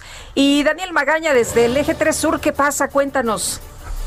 Así, Lupita, y es que han arribado un grupo de manifestantes de la Unión Nacional de Trabajadores Agrícolas, se han apostado en esta calle de Canela, es un poco antes de llegar hacia la zona del circuito interior, están instalando un eh, plantón, ya que exigen créditos eh, para vivienda, para edificar en algunas alcaldías de la Ciudad de México. Ellos, bueno, pues se permanecerán en este lugar, han instalado estas casas de campaña afuera de este Instituto de Vivienda, así que, bueno, pues hay que tomarlo en cuenta, sobre todo las personas que se trasladan hacia la zona las inmediaciones de la UPIXA, esta escuela del Politécnico, ya que está cerrada esta calle de Canela. El, tránsito vehicular en el eje 3 Sur hasta este momento no ha sido afectado para quien se incorpora hacia la zona del circuito interior. El reporte, muy buen día. Muchas, muchas gracias por esta, por esta información. Hasta luego. Es Daniel Magaña. Y bueno, vamos con otros temas. El gobierno federal y los hospitales privados del país renovaron el convenio para brindar atención a pacientes con COVID-19, así como a derechohabientes del sector salud con otros padecimientos y a personas sin seguridad social. La novedad es que ahora, además de atender a pacientes del IMSS y del ISTE, eh, se pondrán a disposición 150 camas para enfermos de la pandemia. En la mañanera, representantes de la Asociación Mexicana de Hospitales Privados, del Consorcio Mexicano de Hospitales y de la Fundación Mexicana para la Salud consideraron que es necesario unir fuerzas para contrarrestar la pandemia. El presidente López Obrador dijo que en esencia se amplía el convenio con los hospitales privados y ya no solo se van a atender enfermos con distintos padecimientos, sino que también podrán ser atendidos de manera gratuita personas sin seguridad social. Son las 8 con 24 minutos. Guadalupe Juárez y Sergio Sarmiento estamos en el Heraldo Radio.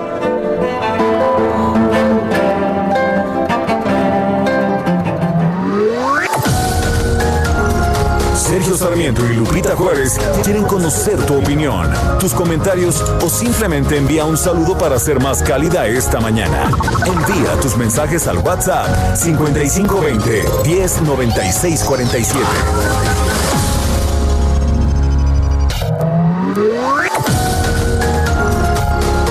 Continuamos con Sergio Sarmiento y Lupita Juárez por El Heraldo Radio. Jaque Mate con Sergio Sarmiento.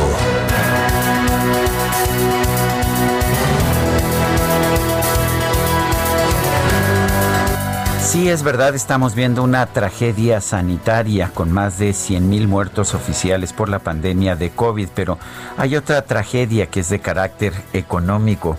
Estamos viendo que para el tercer trimestre de este 2020, eh, solamente 51 millones de personas tuvieron una ocupación laboral. Esto quiere decir que 4.2 millones de personas dejaron de, pues, de tener una actividad económica. Por otra parte, la población subocupada, esto es la que tiene una ocupación pero necesita trabajar más, subió en 4.4 millones de personas. Esta es una tragedia para estos 4 millones de personas que han perdido la posibilidad de ganarse la vida y los más de 4 millones de personas que no les alcanza lo que están obteniendo. Incluso en la cifra de empleos formales, que es la cifra que quizás ah, más gente ve, se han perdido más de 800 mil empleos formales registrados en el Instituto Mexicano del Seguro Social desde el año pasado. Por otra parte, el Heraldo de México reporta esta mañana en su versión escrita que según el termómetro laboral de OCC Mundial, Al mes de septiembre, 25% de las pequeñas empresas recortaron al menos 50% de los salarios de sus trabajadores. Otros, otro 25% ha ejecutado ajustes entre 20 y 50% y una de cada 10 ha mantenido el salario pero ha disminuido prestaciones. Estamos viendo una verdadera tragedia económica para millones de personas que laboran en nuestro país y la verdad es que no se le puede achacar todo al problema de la pandemia. En parte es responsable la pandemia, por supuesto, pero las malas decisiones económicas están teniendo también una incidencia muy importante, están destruyendo empleos productivos y esto, por supuesto, pesa enormemente sobre los trabajadores mexicanos. Yo soy Sergio Sarmiento y lo invito a reflexionar.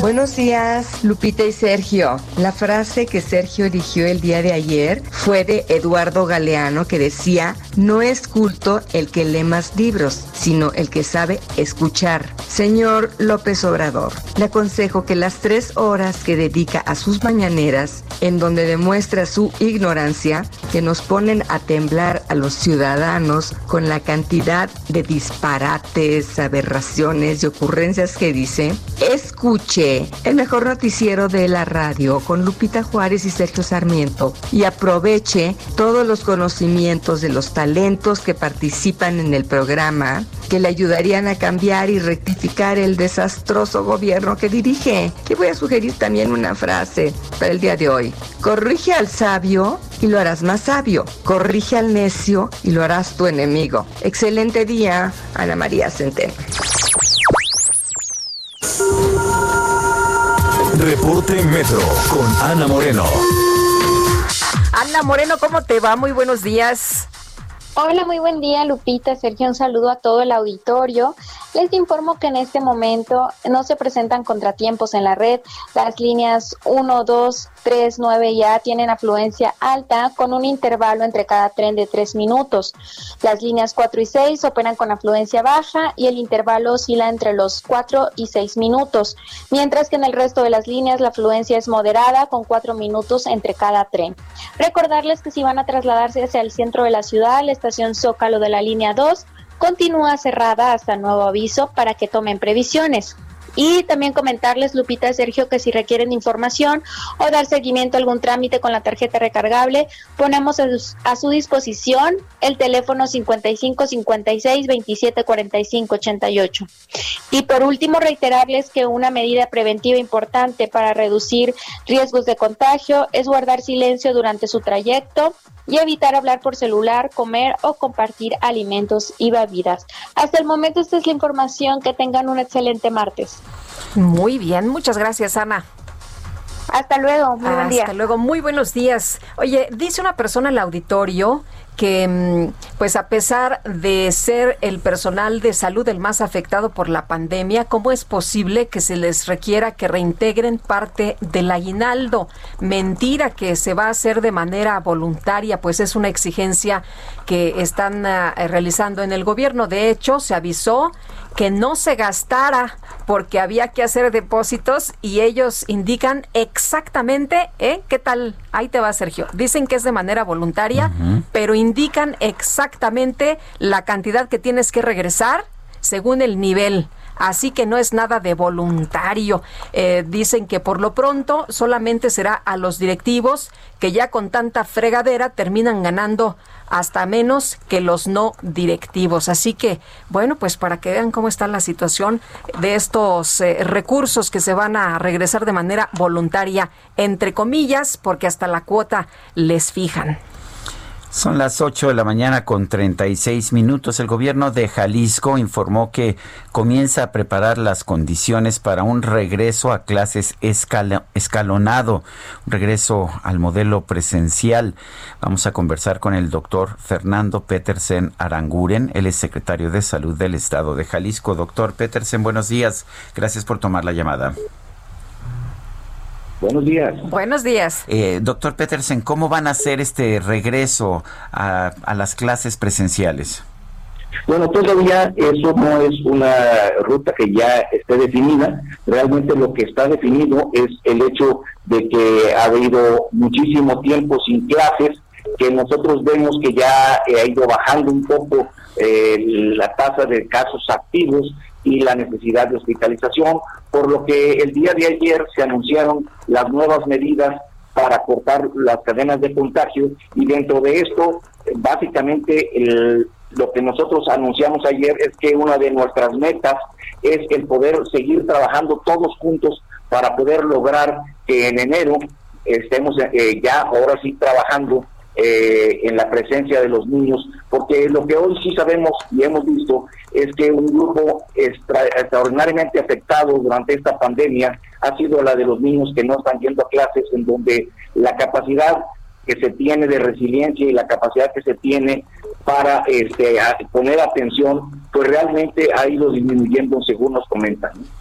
Eh, doctor, ¿en qué están pensando? ¿Cómo serían las eh, condiciones para el regreso a, clases? ¿Qué es lo que ustedes estarían viendo eh, de manera escalonada los horarios? Unos grupos sí, otros no, con pues cubrebocas todos los niños, a lo mejor con acrílicos. ¿Qué es lo que ustedes están realizando? Bueno, nosotros lo que estamos trabajando ah, en este momento son básicamente tres áreas muy, muy importantes. La primera es la de tratar de hacer un estudio en el cual determinemos los riesgos de todo el personal ah, educativo, ¿no? O sea, el magisterio es una parte fundamental del regreso a clases y nosotros lo que estamos trabajando y estamos eh, viendo con, con el magisterio es cómo hacer para que todos los eh, maestros tengan la oportunidad de tener una evaluación médica antes del regreso a clase de forma importante. La segunda es estamos evaluando no lo que el gobierno federal acaba de aprobar, que son las pruebas de antígeno, que pensamos puede ser una, muy buena manera de poder hacer pruebas rápidamente ah, en, los, en los sitios, en las escuelas y determinar si alguien tiene o no coronavirus. Y por supuesto, deberán de seguirse impulsando todas las medidas que hasta el momento hemos eh, dicho que son importantes, como son el uso del cubrebocas, el aseo de manos frecuente, la sana distancia, el evitar aglomeraciones y por supuesto intentar tener las clases en lugares con una ventilación suficiente y adecuada.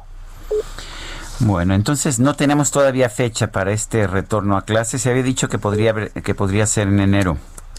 Sí, la idea estaremos trabajando para que para ver la posibilidad de que en enero se regrese a clases, pero eh, lo único que sí comentó el señor gobernador el día de ayer era que quedaba claro que no habría regreso presencial en este ciclo escolar que termina en diciembre.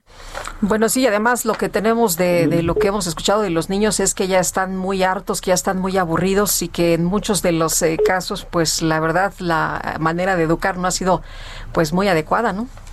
No, y lo más importante también es el hecho de que tenemos que cuidar mucho la salud mental. Es un tema que tenemos nosotros desde eh, ya varios meses con una línea que se llama Quererte en casa aquí en Jalisco, porque bueno, el hecho de estar confinado, el hecho de estar encerrado, el hecho de no tener una relación social importante, pues de alguna manera afecta nuestra manera en cómo nos comportamos, en cómo nos manejamos, y la salud mental viene a ser un tema muy importante que pensamos también tenemos que evaluar de una forma muy, muy eh, segura y muy eh, profesional también en el grupo de los niños y de las personas que están en edad escolar.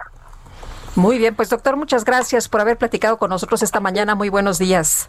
Muy buenos días, muchísimas gracias. Hasta luego.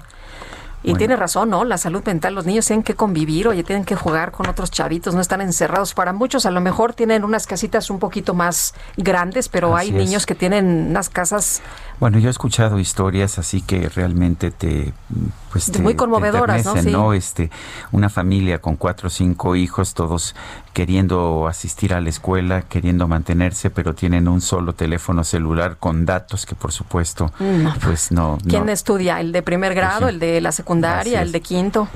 Así son las cosas. Bueno, eh, muy complicada la situación allá en Tabasco con las ah, inundaciones.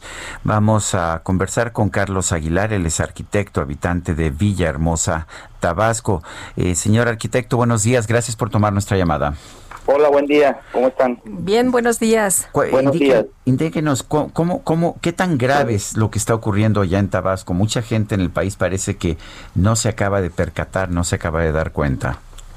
Pues sí, fíjate que es, es lamentable lo que está sucediendo. O sea, una vez más los, pues el manejo de las presas y, y, los ríos se, se desbordan. Eh, pues esto ya parece que se volvió un poco costumbre, ¿no?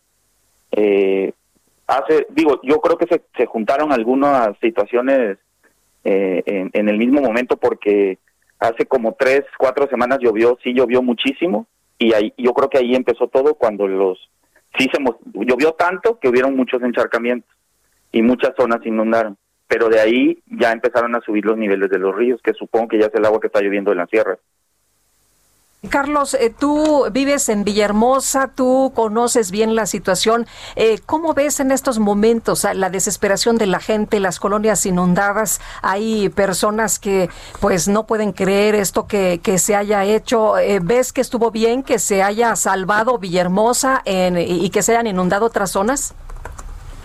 Pues mira, yo creo que como verlo bien, no. O sea, yo creo que, que, la gente pues sufre y, y, la pasa mal, ¿no? O sea, yo creo que por ese lado, pero pero sí sí se salvó la parte de Villahermosa, algunas zonas, porque también Villahermosa tiene muchas zonas inundadas y muchas colonias, este colonias que están a pues pues lo que pasa es que en Villahermosa pasan algunos ríos este que, que, que, que es inevitable que aunque se hayan inundado otras zonas o municipios o zonas aledañas, también se inundó Villahermosa. O sea, una gran parte de la ciudad también está inundada. Tal vez salvaron el centro, eso sí, pero hay colonias que tienen dos, tres metros de agua. Eh, Carlos, ¿tú piensas que se pudo haber actuado de forma diferente o es inevitable que Tabasco por su pues por su nivel ante el nivel del mar, por su poca poca elevación esté condenada a seguirse inundando? Ah, pues mira, ese es un, un tema que, que, venimos platicando aquí. Muchas personas eh, comentan y pensamos que, pues tal vez si se hiciera un plan eh, sobre el manejo de las presas, y que yo creo que eso es lo, lo, peor, porque porque aquí ya tiene más de una semana que no estaba lloviendo y sin embargo el agua no cede, o sea, no baja en esas colonias o baja muy poco.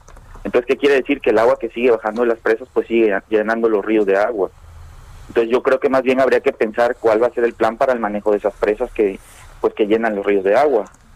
Y, y, pues yo supongo que existe un protocolo de evacuación también, que el gobierno debe tener algún protocolo para, para evacuar a las personas, ¿no? Pero pues yo creo que se juntó también lo de las lluvias, lo de las presas y, y bueno, junto con lo del COVID, ¿no? Que, que, que no, es, no es tan fácil mandar a la gente a los albergues. El presidente ha acusado, Carlos, que hay corrupción, que ha habido corrupción durante muchos años y dice que se permitió la construcción en zonas donde no pues se debió haber construido absolutamente nada. ¿Tú crees que esto sea eh, realmente el fondo del asunto? No, yo creo que no. O sea, yo creo que hay cosas de mayor profundidad como lo de la presa, ¿no? Como ese tipo de administración que tengan, supongo. Y, y pues yo creo que la gente ahorita está un poco escéptica sobre algunos temas y se están organizando inclusive para... las personas que no están afectadas están ayudando a las afectadas, pero lo están haciendo a través de, o sea, haciéndolo de manera directa, creo yo. O sea, no, no están como llevando los, las cosas a los lugares donde lo pongan en manos del gobierno y el gobierno lo reparta, pienso. Yo más bien creo que lo, están, lo, están, lo estamos tratando de hacer de parte de manera directa con la gente. Bueno, pues yo quiero agradecerte, Carlos Aguilar, por haber conversado con nosotros esta mañana. Bueno, muchas gracias. ¿eh? Hasta luego, muy buenos días. Muy amable. Y este fin de semana el presidente López Obrador dio a conocer que tomó la decisión de inundar a las comunidades indígenas chontales de Nacajuca y Centla para proteger a Villahermosa. Dijo, pues sí, tuvimos que perjudicar a los pobres, ¿no? Maestra Guadalupe Cruz Izquierdo, presidenta municipal de Centla, Tabasco. ¿Cómo está usted? Muy buenos días. Muy buenos días, muchas gracias por podernos comunicar con ustedes. Agradezco mucho la oportunidad que me da de comunicarme en este en este programa de Heraldo Radio. Saludo con mucho gusto a Sergio y a Lupita. Muchas gracias. Gracias, maestra. Maestra, no estamos tan bien. Sí, buenos días. Sí, yo sé que, que, no están tan bien, pero cuéntenos, ¿qué piensa usted de la decisión que tomó el presidente López Obrador de, pues entiendo que no debe ser nada fácil, o, o le suelto el agua a Villahermosa o la suelto en las, en las chontalpas, en las chontal, en las comunidades chontales? ¿Qué piensa usted? Mira, yo pienso que efectivamente hay algunos malos manejos de la situación hidroeléctrica, pero bueno, es un problema de, de, muchos factores, pues yo no creo nada, yo la realidad que estoy viendo es que todos estamos afectados, que la situación no es nada fácil, porque yo tengo una población de 110 mil 130 habitantes, de los cuales yo tengo 28.221 viviendas afectadas. Eh, ¿Qué le puedo decir? Mi población igual, este, pues son como 5.200 personas que tengo afectadas, prácticamente el 50% tengo de situaciones afectadas, tengo este 17.716 personas en refugios. Esa situación es bastante difícil para todos los tabasqueños. Este, no es algo muy sencillo, sin embargo, yo aquí veo muchos factores que influyen en la situación que estamos viviendo. Uno es los malos manejos. La otra parte que también tenemos que ver que desde muchos sexenios, aquí se ha inundado en el, en 2007, se inundó todo, todo, pues prácticamente una buena parte de Tabasco y bueno, no se trabajó sobre algún proyecto de innovación que pudiera resolver el problema. Pues tenemos ahorita del 2007 hacia la fecha, pues tenemos ya que varios años, entonces no se hizo nada, entonces pues también tendríamos que ver qué es lo que está pasando, ¿no? Entonces no es algo que digas que llegue Andrés Manuel de ayer y hoy traiga una bolita mágica y cambie todo, ¿no? Tenemos problemas seccionales, pues. Entonces todo eso que se arrastra de muchos años, pues ahorita pues lo estamos viviendo, pues. Así lo considero. El, el, presidente dijo que les iba a ayudar, que no se preocuparan, que, que pues les va a recuperar prácticamente todo. Mira, yo pienso que, que justamente Andrés Manuel toda la vida ha hecho compromisos muy directos y creo que hasta ahorita no le ha faltado pues este valor para cumplirlos entonces yo creo que Andrés Manuel va a cumplir con los tabasqueños no tendría por qué no hacerlo este así como se ha comprometido con muchas cosas solamente hay que tener un poquito de paciencia y esperar porque yo entiendo que no es nada más así que que vayas a invertir un dinero de un día para otro sino hay que hacer una planeación estratégica una organización para que esto pues pueda llegar hasta todas las a todas las manos de las personas que realmente pues han sido afectadas. Yo entiendo que hay que hacer un censo muy detallado con muchas estrategias para que esto pueda hacer bien, pues hacerlo bien y hacer las cosas bien implica una planeación estratégica, definir líneas de acción y cómo lo vamos a hacer, ¿no? Entonces, eso es lo, lo complejo de esto, pues no es nada más de decir hoy le invierto un millón de pesos a esto, porque no es fácil, o sea, sí, le inviertes un millón de pesos, pero si no lo divides de una forma estrategia en el cual todos le vaya a tocar, pues salimos mal, ¿no? Yo creo que ese, ese es lo más complejo, ¿no? El, ¿Cómo está la actitud de la, de la gente de, de Centla? Eh, ¿Está eh, optimista? ¿Está esperanzada? ¿Se siente molesta? ¿Qué, qué está usted encontrando en la Pues, gente? Pues mira, hay de todo, hay de todo. La verdad es que la situación es muy difícil. Yo creo que no le puedo decir que la gente está feliz y contenta porque pues la gente está, pues está molesta porque duermen en la calle, porque pues se les echó a perder sus sus animales que prácticamente es su patrimonio. Hay mucha gente que su patrimonio eran dos, tres vaquitas, unos pavos, unos pollos, unos patos. Bueno, los más felices son los patos, ¿verdad? Pero toda esa parte, entonces, pues la gente está, está, está pues sentida de la situación que estamos viviendo. No es nada agradable vivir en la orilla de las calles. Le puedo comentar que yo aquí tengo este 10 centros integradores. Los 10 centros integradores se dividen a cuenta por muchas comunidades de cada centro integrador. Entonces, pero tengo tres que están totalmente en el agua. Estamos hablando del centro integrador de Chilapa, pues ahí hace cuenta el diluvio, todo es agua y hay algunos pedazos de calles donde la gente está con los puercos, está con las vacas, está con los pavos y, ahí pues prácticamente, ¿qué le puedo decir ante la situación? Prácticamente viven este duermen en el, en el ¿cómo se llama? Duermen prácticamente parados, pues, o sea, es una situación muy compleja. En la otra zona es de Quintín Arau, desde que inicia de Tres Brazos, de donde está este pues el lugar más importante de, Latinoamérica, los pantanos de Esencia.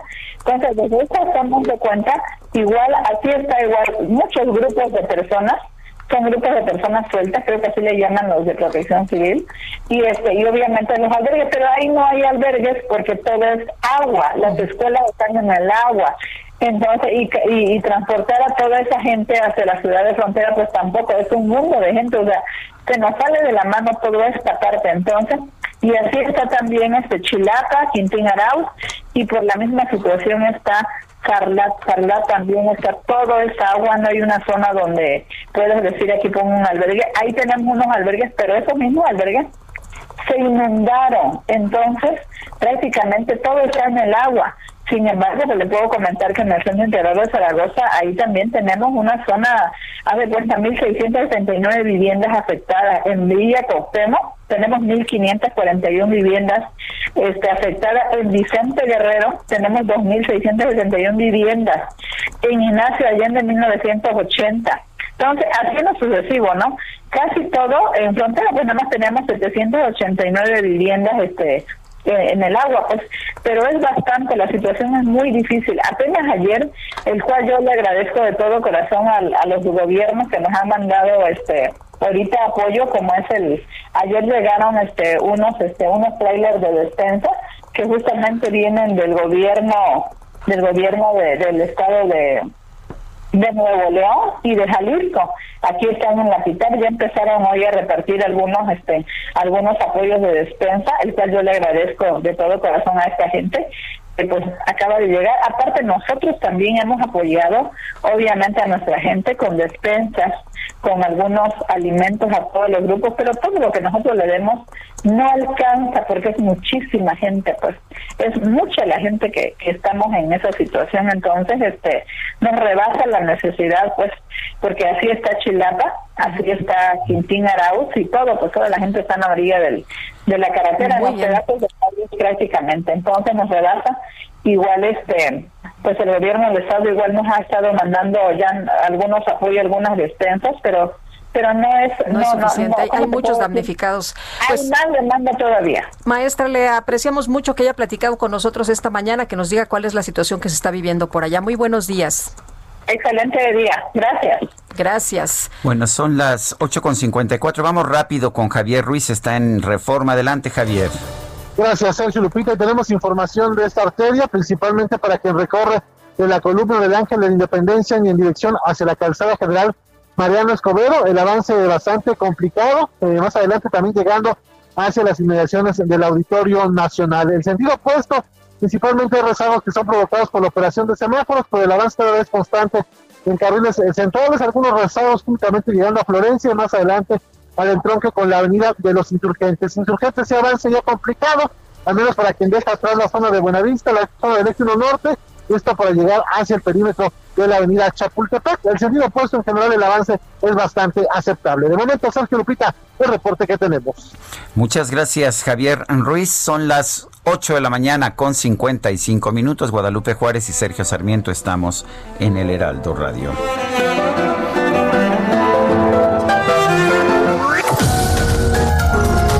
Sergio Sarmiento y Lupita Juárez quieren conocer tu opinión, tus comentarios o simplemente envía un saludo para ser más cálida esta mañana. Envía tus mensajes al WhatsApp 5520 109647.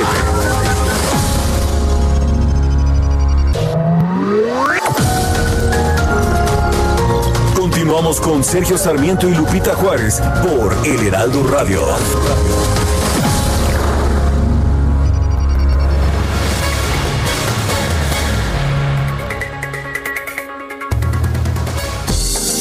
Amigos del Heraldo Radio, les platico que en Estlé trabajamos por los jóvenes. Por eso nos sumamos al quinto encuentro de jóvenes de la Alianza del Pacífico, donde jóvenes de México, Colombia, Perú y Chile compartirán nuevas oportunidades para construir sus sueños en temas de emprendimiento, el futuro del empleo y la era digital. Además, podrás escuchar la opinión de expertos de empresas icónicas en tecnología y disfrutar la inspiradora historia de un reconocido cantante, compositor y actor puertorriqueño pequeño de talla internacional. Tú también, súmate. Conéctate este 24 y 25 de noviembre y sé parte de esta experiencia. Regístrate ya y participa en www.jóvenes2020.com. Nestlé con los jóvenes.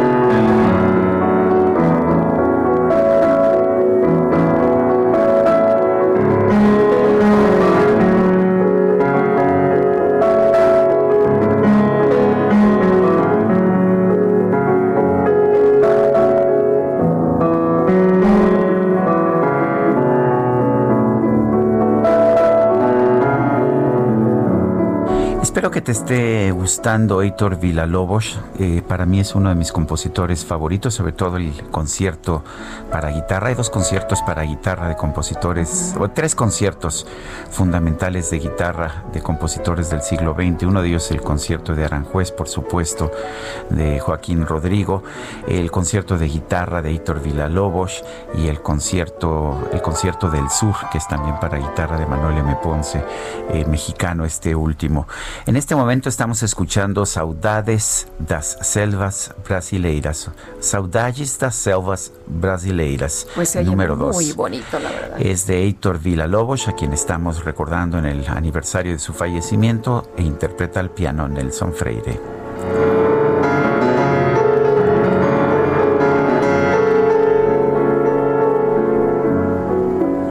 Ponce también me gusta mucho, ¿eh? Ah, sí, yo también me gusta mucho más. Don Manuel M. Ponce. Sí, hay, eh, hay, una pieza que se llama Me parece el momento doloroso y no sabes cómo me, me encanta.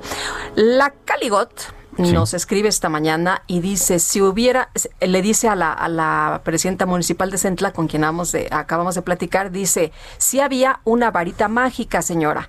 Eso era el Fonden. De ahí se sacaban los recursos y apoyos para este tipo de desastres naturales. Bueno, y otra persona nos dice, resulta que la no felicitación a Joe Biden fue una estrategia para proteger a los casi 30 millones de paisanos que viven en Estados Unidos contra las represalias de Trump y de sus seguidores.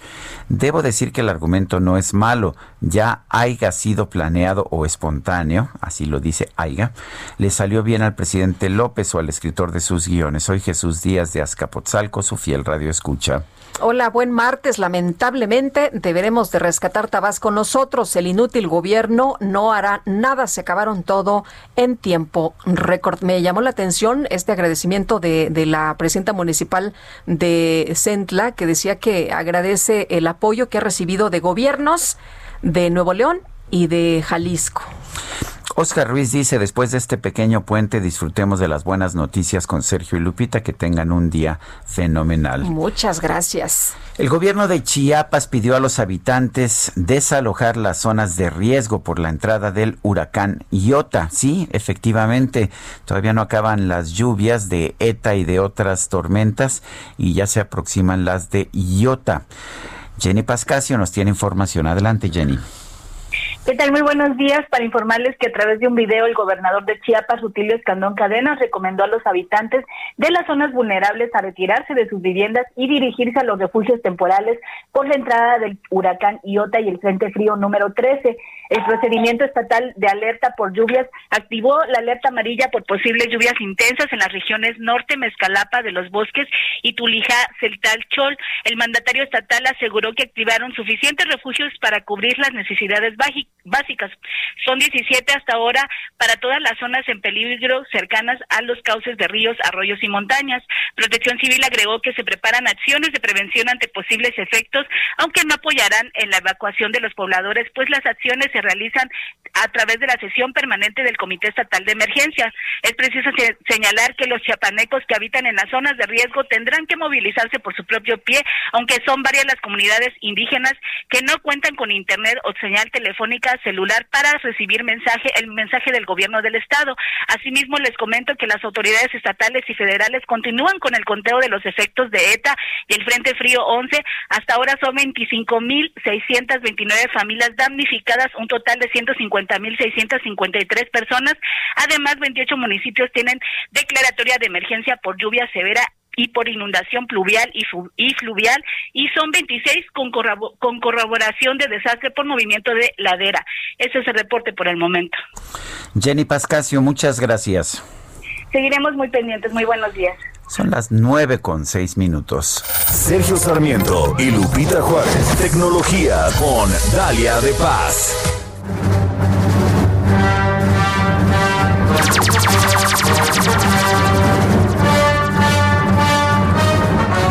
No, le trae, ella no le trae tamales, le trae pues eh, chilaquiles.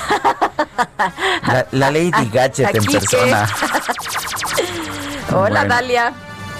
Sergio Lupita, amigos, muy buenos días. Oigan, qué buena entrada, porque luego de una larga espera, finalmente que creen que Disney Plus, el servicio de streaming de la compañía que se estrenó hace un año en Estados Unidos y otras regiones, llegó a México y a Latinoamérica. Hoy por fin se estrenó y lo hace con 40 contenidos originales, 500 películas, 7000 episodios de series, incluyendo documentales y cortos, con contenido de Disney, eh, Pixar, Marvel, Star Wars, por eso entramos con, con ese sonido tan bello, y National Geographic. Y quien se adelantó para darle la bienvenida, escuchen esto, y desearle la mejor de las suertes fue Netflix, así como lo oyen. Su rival número uno, Netflix. Y escuchen lo que pidió. Hola Disney Plus, bienvenido a Latinoamérica. Ya verás que aquí están los mejores fans, que la fuerza te acompañe y Hakuna Matata. Y de ahí ah, comenzaron ahí con una serie de respuestas muy simpáticas que hasta Netflix le respondió con un Disney Prepárate para que te pidan la tercera temporada de Mandalorian, aunque no haya terminado ni la segunda. La verdad es que esta conversación me pareció muy divertida por parte de ambos. Y por cierto, aquí las categorías de este nuevo servicio de Disney son muy similares a las que vemos con Netflix. Obviamente cambian títulos y géneros. Aquí encontraremos acción, aventura, originales, películas principales, éxitos del cine, nuevas versiones de clásicos, musicales, cortos, entre otros géneros. Y con una cuenta podremos crear hasta siete perfiles, pero únicamente el contenido de Disney Plus se podrá reproducir en cuatro dispositivos al mismo tiempo. Ojo aquí que con una misma membresía podrá ser usada hasta en 10 equipos diferentes para que lo tomen en cuenta. ¿Y cuáles son estos? Podemos bajar la aplicación a partir de hoy, gratuita para equipos con iOS, Android, reproducirlo en tablets Amazon Fire, Amazon TV, en el Apple TV, dispositivos Google Chromecast, los de Roku en las consolas Xbox y PlayStation y en algunas Smart TV. Es importante comentar que las películas, series y demás también podrán ser descargadas sin necesidad de estar conectados a Internet. ¿Cuánto cuesta? La suscripción anual es de 1.599 pesos o una cuota mensual de 159. Pero me parece que ahorita hay una promoción por precio de lanzamiento y esto es sin duda un precio atractivo si lo comparamos con Netflix, aunque el contenido y las producciones que este último maneja pues son superiores hasta este momento. Habrá que darle un tiempo a Disney Plus y ver el catálogo y producciones que estará presentando Ahí comenten en Twitter, Dalia de Paz, qué les parece, cómo les ha ido, si ya lo tienen. Y ahora sí, la oferta va a estar muy sabrosa eh, con Netflix, Disney, Disney Plus, eh, Amazon Prime, HBO y pues todas las ofertas. Sergio Lupita. Bueno, y ya para concluir en este martes también de reseña, tengo que contarles que estoy probando un reloj inteligente ultra resistente porque soporta altas y bajas temperaturas, lluvia, humedad, polvo, arena y hasta los golpes. Em, Estoy hablando del Honor Watch GS o el GS Pro o GS Pro, que hasta ahora me parece uno de los más completos en cuanto a características, batería, y es que tiene una autonomía de hasta 25 días sin tener que cargarlo, y esto sí se agradece porque ya no soporto más tener que cargar tantos cables y cargar todos los días los dispositivos. Este eh, Honor Watch es compatible con iOS y Android y cuesta 3.100 pesos aproximadamente por el buen fin. Llega con una pantalla táctil AMOLED de 1.39 pulgadas que te permite personalizarlo y aunque el diseño sí lo veo más para hombre, yo lo combiné ahí con unas pulseras y creo que se ve muy bien. Este es el único pero que le pongo ahí en mi Instagram, dale de paz, les muestro más. También nos ayudará este Watch GS Pro a tener un mejor registro de nuestro día, sueño, calor calorías quemadas, podemos medir nuestro oxígeno, frecuencia cardíaca, el estrés, la respiración, checar nuestros mensajes y hasta contestar las llamadas desde la muñeca. La verdad es que me parece súper padre ver todas las opciones que tiene y algo que me llamó también la atención es que fue diseñado para los amantes de los deportes extremos. Vamos a encontrar 100 modos de ejercicio, desde el yoga hasta la esquiada, correr, hacer triatlones, lo que quieran. Me parece una muy buena opción si lo que buscan es un reloj aguantador y a un precio pues también accesible. Ahí en mi Instagram, Dale de Paz, les cuento más, en mi Twitter, Dale de Paz. Sergio Lupita, ¿ustedes ya están listos para bajar Disney Plus o se aguantan? De hecho, yo, yo lo bajé. ¿Y qué viste? Pues todavía no, apenas hoy empieza, o sea que todavía no he, todavía no lo he echado a andar. Claro, porque empezó a las 12 de la noche. Oye, algunos los despertaron los eh, fuegos artificiales por aquí en el World Trade Center. Híjole, que si eran bombas y que si estaban asustados. Sí, Muy mala idea, bueno, bastante mal ¿eh? la idea de, de hacerlo. Quizá lo ves, a lo mejor hoy lo repetimos, pero no de esa manera. Pero muy bien, a ver cómo les da, Lupita. ¿Tú ya lo tienes? Todavía no. Bueno, pues ¿qué vas a ver? ¿Qué clásico? Pues todavía no lo sé, mi querida Dalia, pero... Bueno, ya me cuentas. Para empezar, como yo soy un gran fan de de Star Wars, ya con eso para mí vale la pena. ¿Ya con eso empiezas? No, yo todavía ando en Netflix con The Crown. Sí. Ah, muy bien. Oye, pues Sergio, que nos invite, ¿no? ¿Cómo ves, Lupita? no, no, no, cada quien en su casa, sana distancia. Está bien, para la próxima. Gracias, Lupita. Pero que nos comparta su cuenta. Un abrazote. Yo aquí aprendí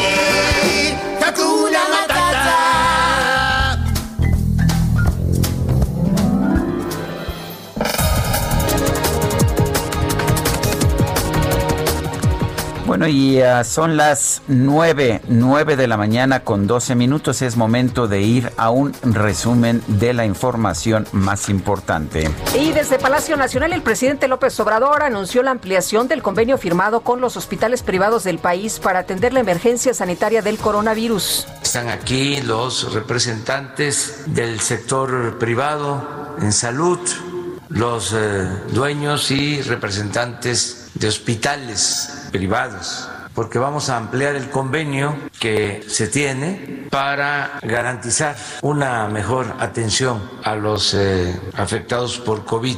Ahora tenemos eh, más camas disponibles en el sector público. Mario González Ulloa, presidente de la Asociación Nacional de Hospitales Privados, informó que en la nueva etapa del acuerdo con el gobierno federal se van a sumar 150 camas hospitalarias para atender a pacientes de COVID-19. La Asociación Nacional de Hospitales Privados y el Consorcio Mexicano de Hospitales renuevan la suscripción al convenio marco para la prestación de servicios médicos y hospitalarios del programa Todos Juntos contra el COVID-19. En esta nueva etapa del convenio se continuará proporcionando la atención a los pacientes en las intervenciones incluidas anteriormente. Además, se busca añadir hasta 150 camas en hospitales privados del país para el manejo y cuidado de los pacientes afectados por COVID-19. La Secretaría de Relaciones Exteriores agradeció a distintas empresas privadas del país por haber aportado donativos para apoyar a los damnificados de las inundaciones en Tabasco y Chiapas. El Centro Nacional de Huracanes de los Estados Unidos informó que el huracán Iota se debilitó a tormenta tropical tras tocar tierra en costas de Nicaragua.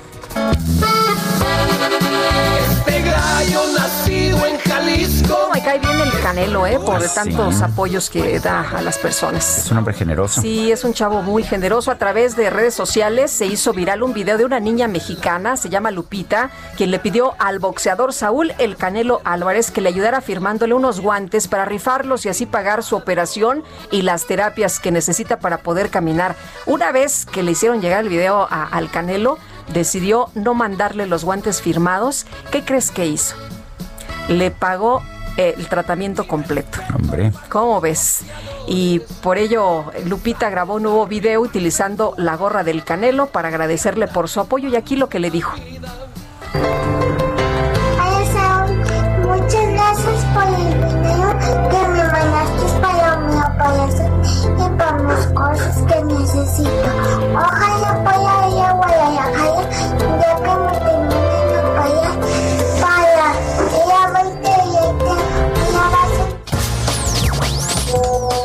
Hola Sergio y Lupita, ojalá me puedan hacer favor de compartir esta información que les estoy mandando por Face. Si no les comento, el día de hoy tuve necesidad de ir a hacer un trámite a la subdelegación del Seguro Social que está en Churubusco y La Viga. Es una verdadera tristeza, no hay control sanitario. La gran mayoría somos personas de la tercera edad haciendo nuestros trámites, unos para jubilación, otros para aclaraciones, etcétera y la gente está apilada, no hay la distancia correcta, algunos ni siquiera cubrebocas traen. Ojalá las autoridades sanitarias realmente se pongan las pilas, si no esto nunca va a poder mejorar en cuestión de control de pandemia. Soy Guadalupe Castañera. Saludos desde Tapachula, Chiapas. Una pregunta para el señor Sarmiento. ¿Qué cosa ha hecho bien nuestro presidente Andrés Manuel López Obrador.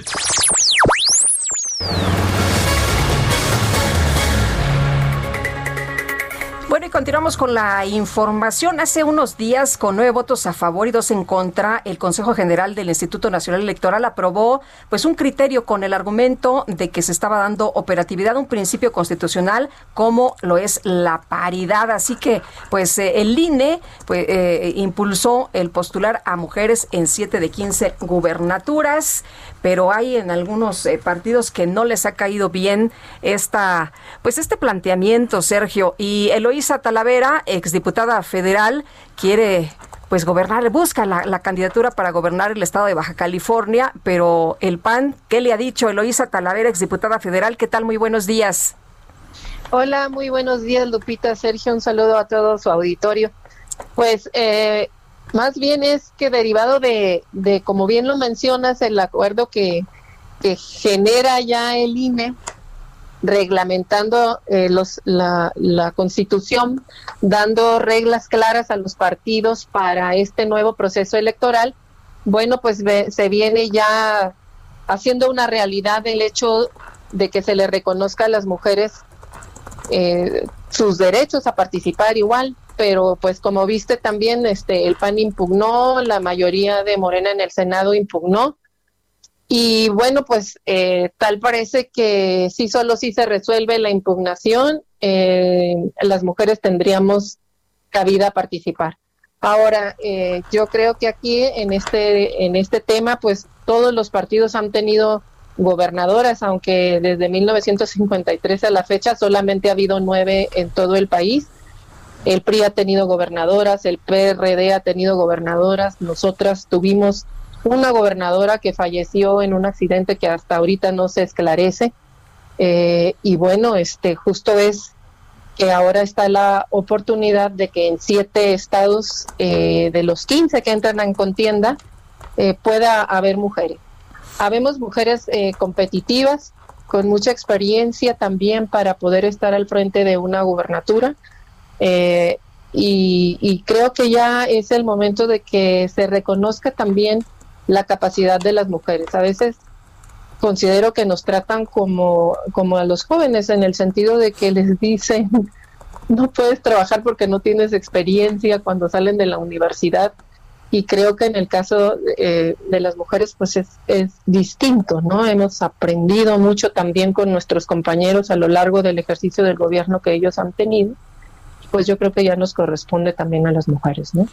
Eh, ¿Con qué procedimientos está pensando el PAN tener a su candidato o candidata para el gobierno en el 2021 allá en Baja California?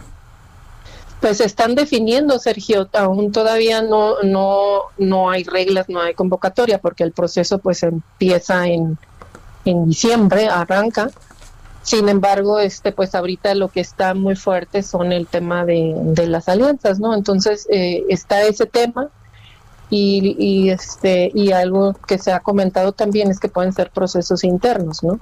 Sin embargo, siempre que se piensa en gubernaturas, pues se piensa en los hombres. Creo que este tema de, la paridad y la decisión del INE ha venido quebrando al interior de los partidos el consenso que generalmente muestran en su interior.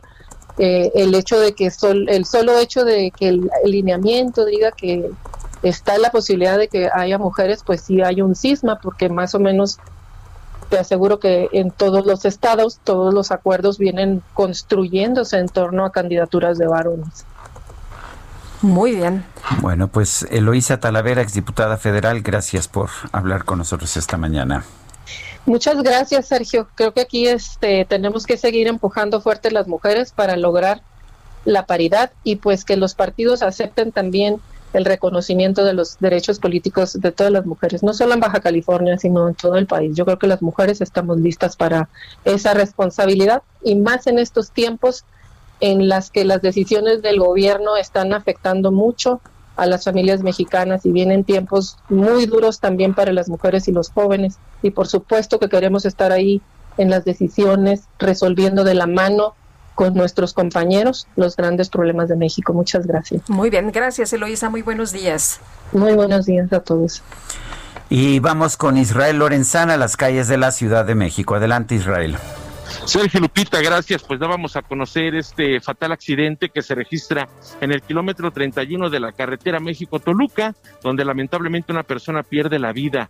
Ya para estos momentos han llegado elementos de la Guardia Nacional, también personal del Ministerio Público, peritos, los cuales están llevando a cabo en estos momentos el levantamiento de las, de las pesquisas correspondientes y además hay que señalar que todavía está cerrada la circulación para nuestros amigos que vienen procedentes de Toluca y con dirección hacia Coajimalpa. Hay que recomendarles utilizar la propia autopista con dirección hacia Santa Fe. Para quien va con dirección hacia el Estado de México, también hay asentamientos por las personas que se detienen a observar este accidente donde se vio involucrado un tráiler y un vehículo particular. El tráiler todavía está atravesado, han llegado las grúas ya, están comenzando con las maniobras, así que bueno, pues se prevé que aproximadamente en dos horas se esté liberando la circulación aquí en el kilómetro 31 de la carretera México-Toluca. Todavía está pues eh, latente la llovizna en esta zona, también hay neblina, así que bueno, pues hay que manejar con mucha precaución. Sergio Lupita, la información que les tengo. Muchas gracias Israel. Hasta luego. Y Daniel Magaña, ¿cómo te va? Muy buenos días.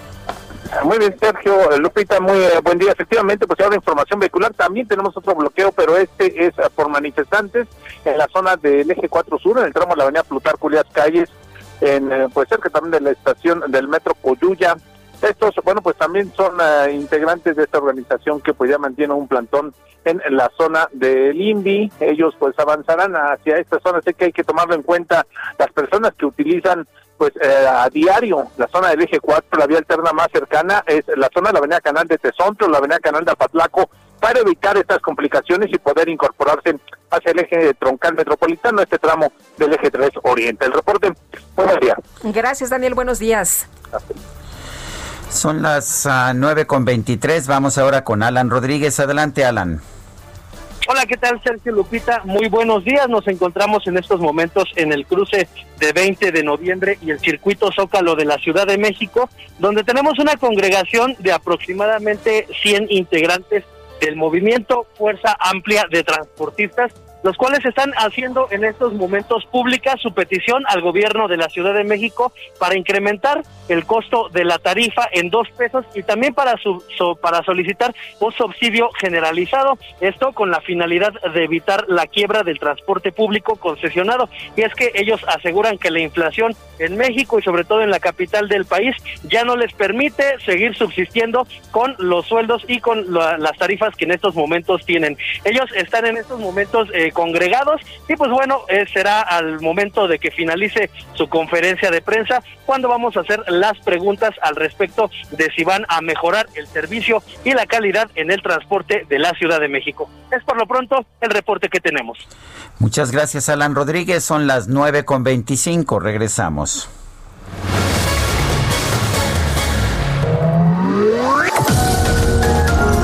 Sergio Sarmiento y Lupita Juárez quieren conocer tu opinión, tus comentarios o simplemente envía un saludo para ser más cálida esta mañana. Envía tus mensajes al WhatsApp 5520 109647.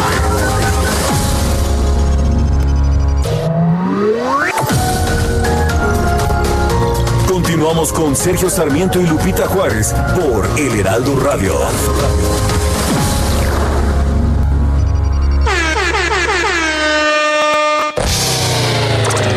La micro deportiva.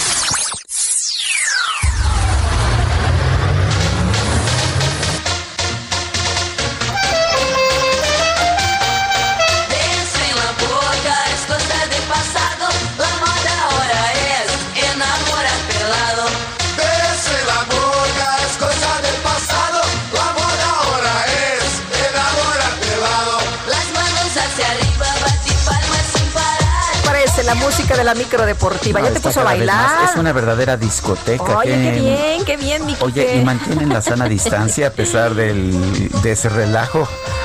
Sí, ¿verdad? Que sí, que, que todo muy limpiecito. Ah, sí. Y con mucha sana distancia. Sí, Julio Romero, ¿cómo te va? Buenos días, Julio.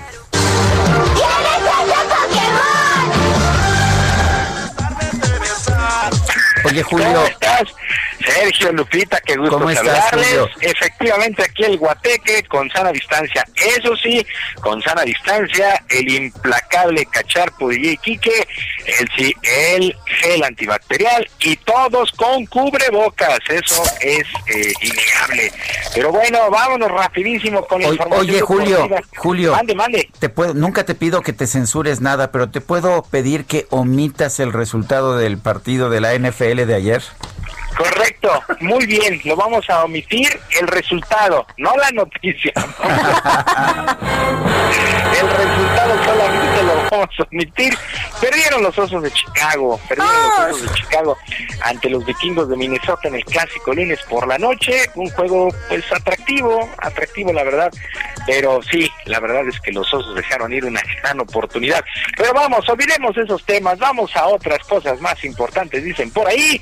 Andrés Guardado y Héctor Herrera viajaron de vuelta a España por lesión previo a lo que será el duelo de la selección mexicana de fútbol el día de hoy ante Japón en la última fecha FIFA de este 2020, el duelo por ahí de las 2 de la tarde.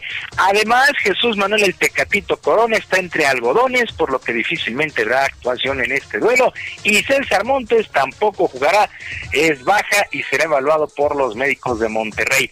Por lo pronto, Gerardo Martino, director técnico del Tricolor, aseguró que no arriesgarán a prácticamente nadie.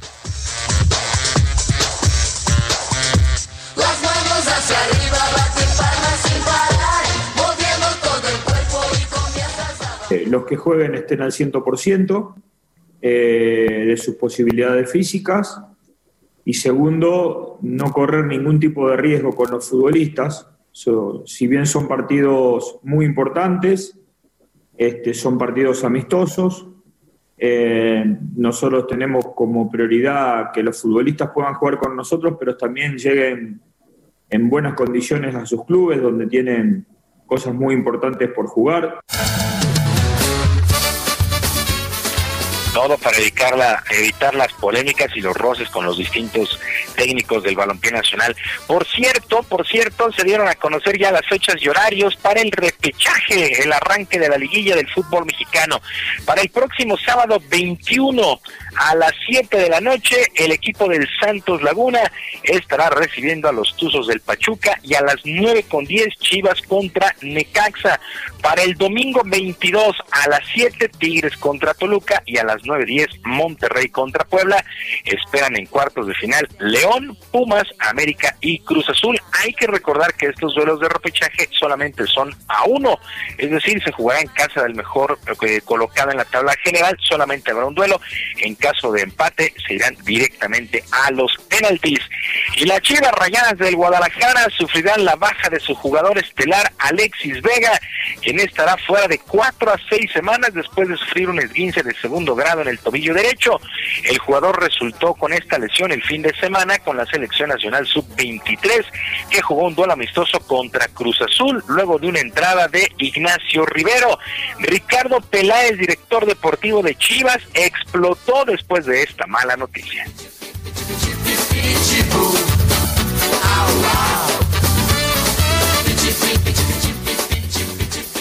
pero no creemos que sea justa la afectación deportiva tan grande que nos ha ocasionado.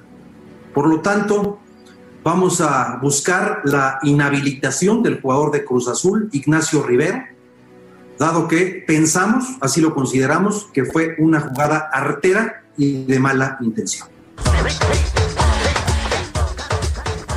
Vaya, vaya que está molesto Ricardo Peláez. Por lo pronto Alexis Vega se pierde este repechaje contra Necaxa y si continúan con vida prácticamente el resto de la liguilla. Bueno, en otras cosas, el pugil tapatío Saúl El Canelo Álvarez se llevó el reconocimiento y la admiración de muchísimos luego de ayudar a una niña en una operación. Lupita, el nombre de esta niña, pidió al Canelo que le firmara unos guantes para subastarlos y hacerse de recursos económicos para su intervención. Al recibir el mensaje, de inmediato el Canelo autor- autorizó el hecho, pero no solo la firma de los guantes, sino que le envió el dinero para cubrir los gastos de la operación y su rehabilitación. Lupita pues le contestó que si antes era su ídolo, ahora es su ángel de la guarda. La verdad es que ha sido un gran, gran detalle el de Saúl El Canelo Álvarez, que se habla regresará en diciembre a los cuadriláteros. Bueno, actividad en el torneo de maestros de la ATP del tenis allá en Londres, en un juegazo que se está llevando a cabo. El español Rafael Nadal se mide al austriaco Dominic Thiem. Thiem ya ganó el primer set 7 por 6 y está 1 a 0 en el segundo. Para el otro duelo de este día, Stefano Tsitsipas estará enfrentando al ruso Andrei Rublev. Esto, repito, allá en la O2 Arena, en, la, ul- en el último evento del tenis. El día de ayer en el grupo Tokio 1970, Novak Djokovic venció con parciales de 6-3 y 6-2 al argentino Diego Schwartzman, mientras que el otro ruso, Daniel Medvedev, superó 6-4 y 6-4 al alemán Alexander Zverev. Así las cosas con el mundo del tenis que presenta a las ocho mejores raquetas de este 2020. Sergio Lupita, amigos del auditorio, la información deportiva este martes, que es un extraordinario día para todos. Por supuesto, abrazo a la distancia. Recuerde, en Twitter nos comunicamos en arroba jromerohb, en arroba jromerohb. De entrada, un abrazo para todos. Pues como siempre, Julio, fuerte abrazo y nos escuchamos mañana. Hasta mañana, buen día. Buenos días. Son las 9 con 37 minutos y tenemos una solicitud de donadores de sangre y plaquetas para Carlos Miguel Salomón. Esto es en el Hospital ABC de Santa Fe en terapia intensiva T5. El teléfono del Hospital ABC Santa Fe es 55 1103 1600. Repito, 55 1103 1600 es la extensión 1830. Le recordamos que hay una enorme escasez, enorme escasez de sangre en estos momentos en, en nuestro país. No, las personas no están donando sangre y está prohibida la venta de sangre, la compraventa de sangre, de manera que el resultado es una carencia de sangre. Sí, impresionante, en ¿no? Los hospitales. Veíamos unas cifras que la donación de sangre disminuyó este año hasta 85%, así que pues eh, quien pueda ayudar en este momento a Carlos Miguel Salomón, pues será será muy generoso y muy bienvenido el apoyo. Bueno, son las 9 de la mañana con 38 minutos. Vamos con Mónica Reyes, nos tiene información. Adelante, Mónica. Muchas gracias, Sergio Lupita. ¿Qué tal, amigos? Es un gusto saludarlos esta mañana y bueno, pues les pedimos por favor que sigan poniendo atención. Para eso ya está lista Aris Chávez, representante de productos y tratamientos Politécnico. Aris, ajo negro del Poli, ¿verdad? Efectivamente. Ay, ¿qué Hay que poner mucha atención. Muchas personas me han preguntado acerca de este tratamiento que les ha provocado mucho bienestar, pues a las personas con las que estamos alrededor. Tú conoces muchos Sí, casos, Moni, ya de gente que, que lo está tomando. Sí, con resultados favorables y excelentes a su salud, a su movilidad. Es que sabes que este es un tratamiento integral, es un tratamiento elaborado con ajo negro, elaborado como tú bien comentaste en el Instituto Politécnico Así Nacional. es. El ajo se ha utilizado durante civilizaciones antiguas en muchas maneras, sobre todo para recuperar la salud, para, eh, para el sistema respiratorio y el Instituto Politécnico Nacional retoma este tratamiento tan maravilloso, le agrega colágeno, le agrega cartílago de tiburón, que nos brindan todos esos nutrientes que necesitamos todos los días. Además. Para que entendamos la importancia y el poder que tiene el ajo negro, tiene 100 veces más propiedades que un ajo normal. Por eso nos ayuda a reforzar con muchísimo éxito nuestro sistema inmunológico para evitar y combatir enfermedades respiratorias que van desde asma, bronquitis, pulmonía, una gripa. sí. Tenemos pacientes que nos buscan de años porque este tratamiento tiene más de 15 años Sí. en el mercado. Y es que este tratamiento nos ayuda a reforzar de tal manera que podemos evitar enfermedades respiratorias. No se enferman ni de una gripa. Fíjate qué bien. Se les acaba el tratamiento y nos vuelven a Sí, llamar. Pero tiene otras cualidades. Limpia nuestra sangre y de esta manera nos ayuda también a, a el mejor funcionamiento de nuestro hígado, a regular niveles de colesterol, de triglicéridos, de glucosa en sangre. Claro. Es excelente para las articulaciones. Es lo que yo digo. Las articulaciones, mira, por eso digo que es un tratamiento integral. Por un lado, también necesitan de, de, de la sangre. Claro. También. Sí, las rodillas, cómo truenan. oye. Entonces, si le combinas el colágeno y el cartílago, nutrimos de una manera extraordinaria. Además, el ajo tiene cualidades desinflamatorias. Por eso en problemas de artritis funciona excelentemente bien. Y bueno, pues es un tratamiento que puede tomar toda la familia. Es muy sencillo, es una cápsula diaria. Lo que siempre me preguntan, no huele a ajo, no sabe a ajo. Y lo mejor de todo es que le va a proporcionar mucha energía y sobre todo mucha vitalidad y usted se va a sentir muy bien tomándolo todos los días. Claro, en ayunas, ya me lo sé, y muchos compañeros del Heraldo también, así es que estamos beneficiados con el ajo negro del Politécnico. Aris, ¿qué tenemos que hacer para conseguirlo? Porque el público seguramente va a apuntar el número. Mira, hoy es el último día de esta promoción espectacular. Vaya marcando 55, 56, 49. 44 44. Usted va a poder obtener por tan solo 1800 pesos el día de hoy no un año de ajo negro, sino dos, mi querida Moni. Súper Y además de regalo en esta caja que les va a llegar así hasta la puerta de su hogar, dos caretas de máxima protección que son Oh. transparentes, dos cubrebocas que tienen un grado hospitalario que es N95, dos geles antibacterial con 80% de alcohol, un tapete sanitizante para que pongan a la entrada de su hogar Muy y bien. Hoy por última ocasión unos AirPods, No, unos ¿qué audífonos que son inalámbricos que vienen en un estuche que es recargable, están padrísimos, Sí, son originales y por 1800 pesos van a obtener Todo esto. no. Nos lucimos en el buen fin. Por eso bien. llame 55 56 49 44 44 el 55 56 49 44 44 si lo pide ahorita no necesita ni tarjeta de crédito. Fíjate, nada más llegan las puertas de su hogar y digan que lo escucharon aquí, ¿eh? En el Heraldo Radio. Gracias, Aris. Buenos días. Continuamos. La jefa de gobierno de la Ciudad de México, Claudia Sheinbaum, calificó de lamentable, penoso y doloroso el caso del adolescente de 14 años que asesinó a dos de sus primos en la colonia Moctezuma, en la alcaldía Venustiano Carranza.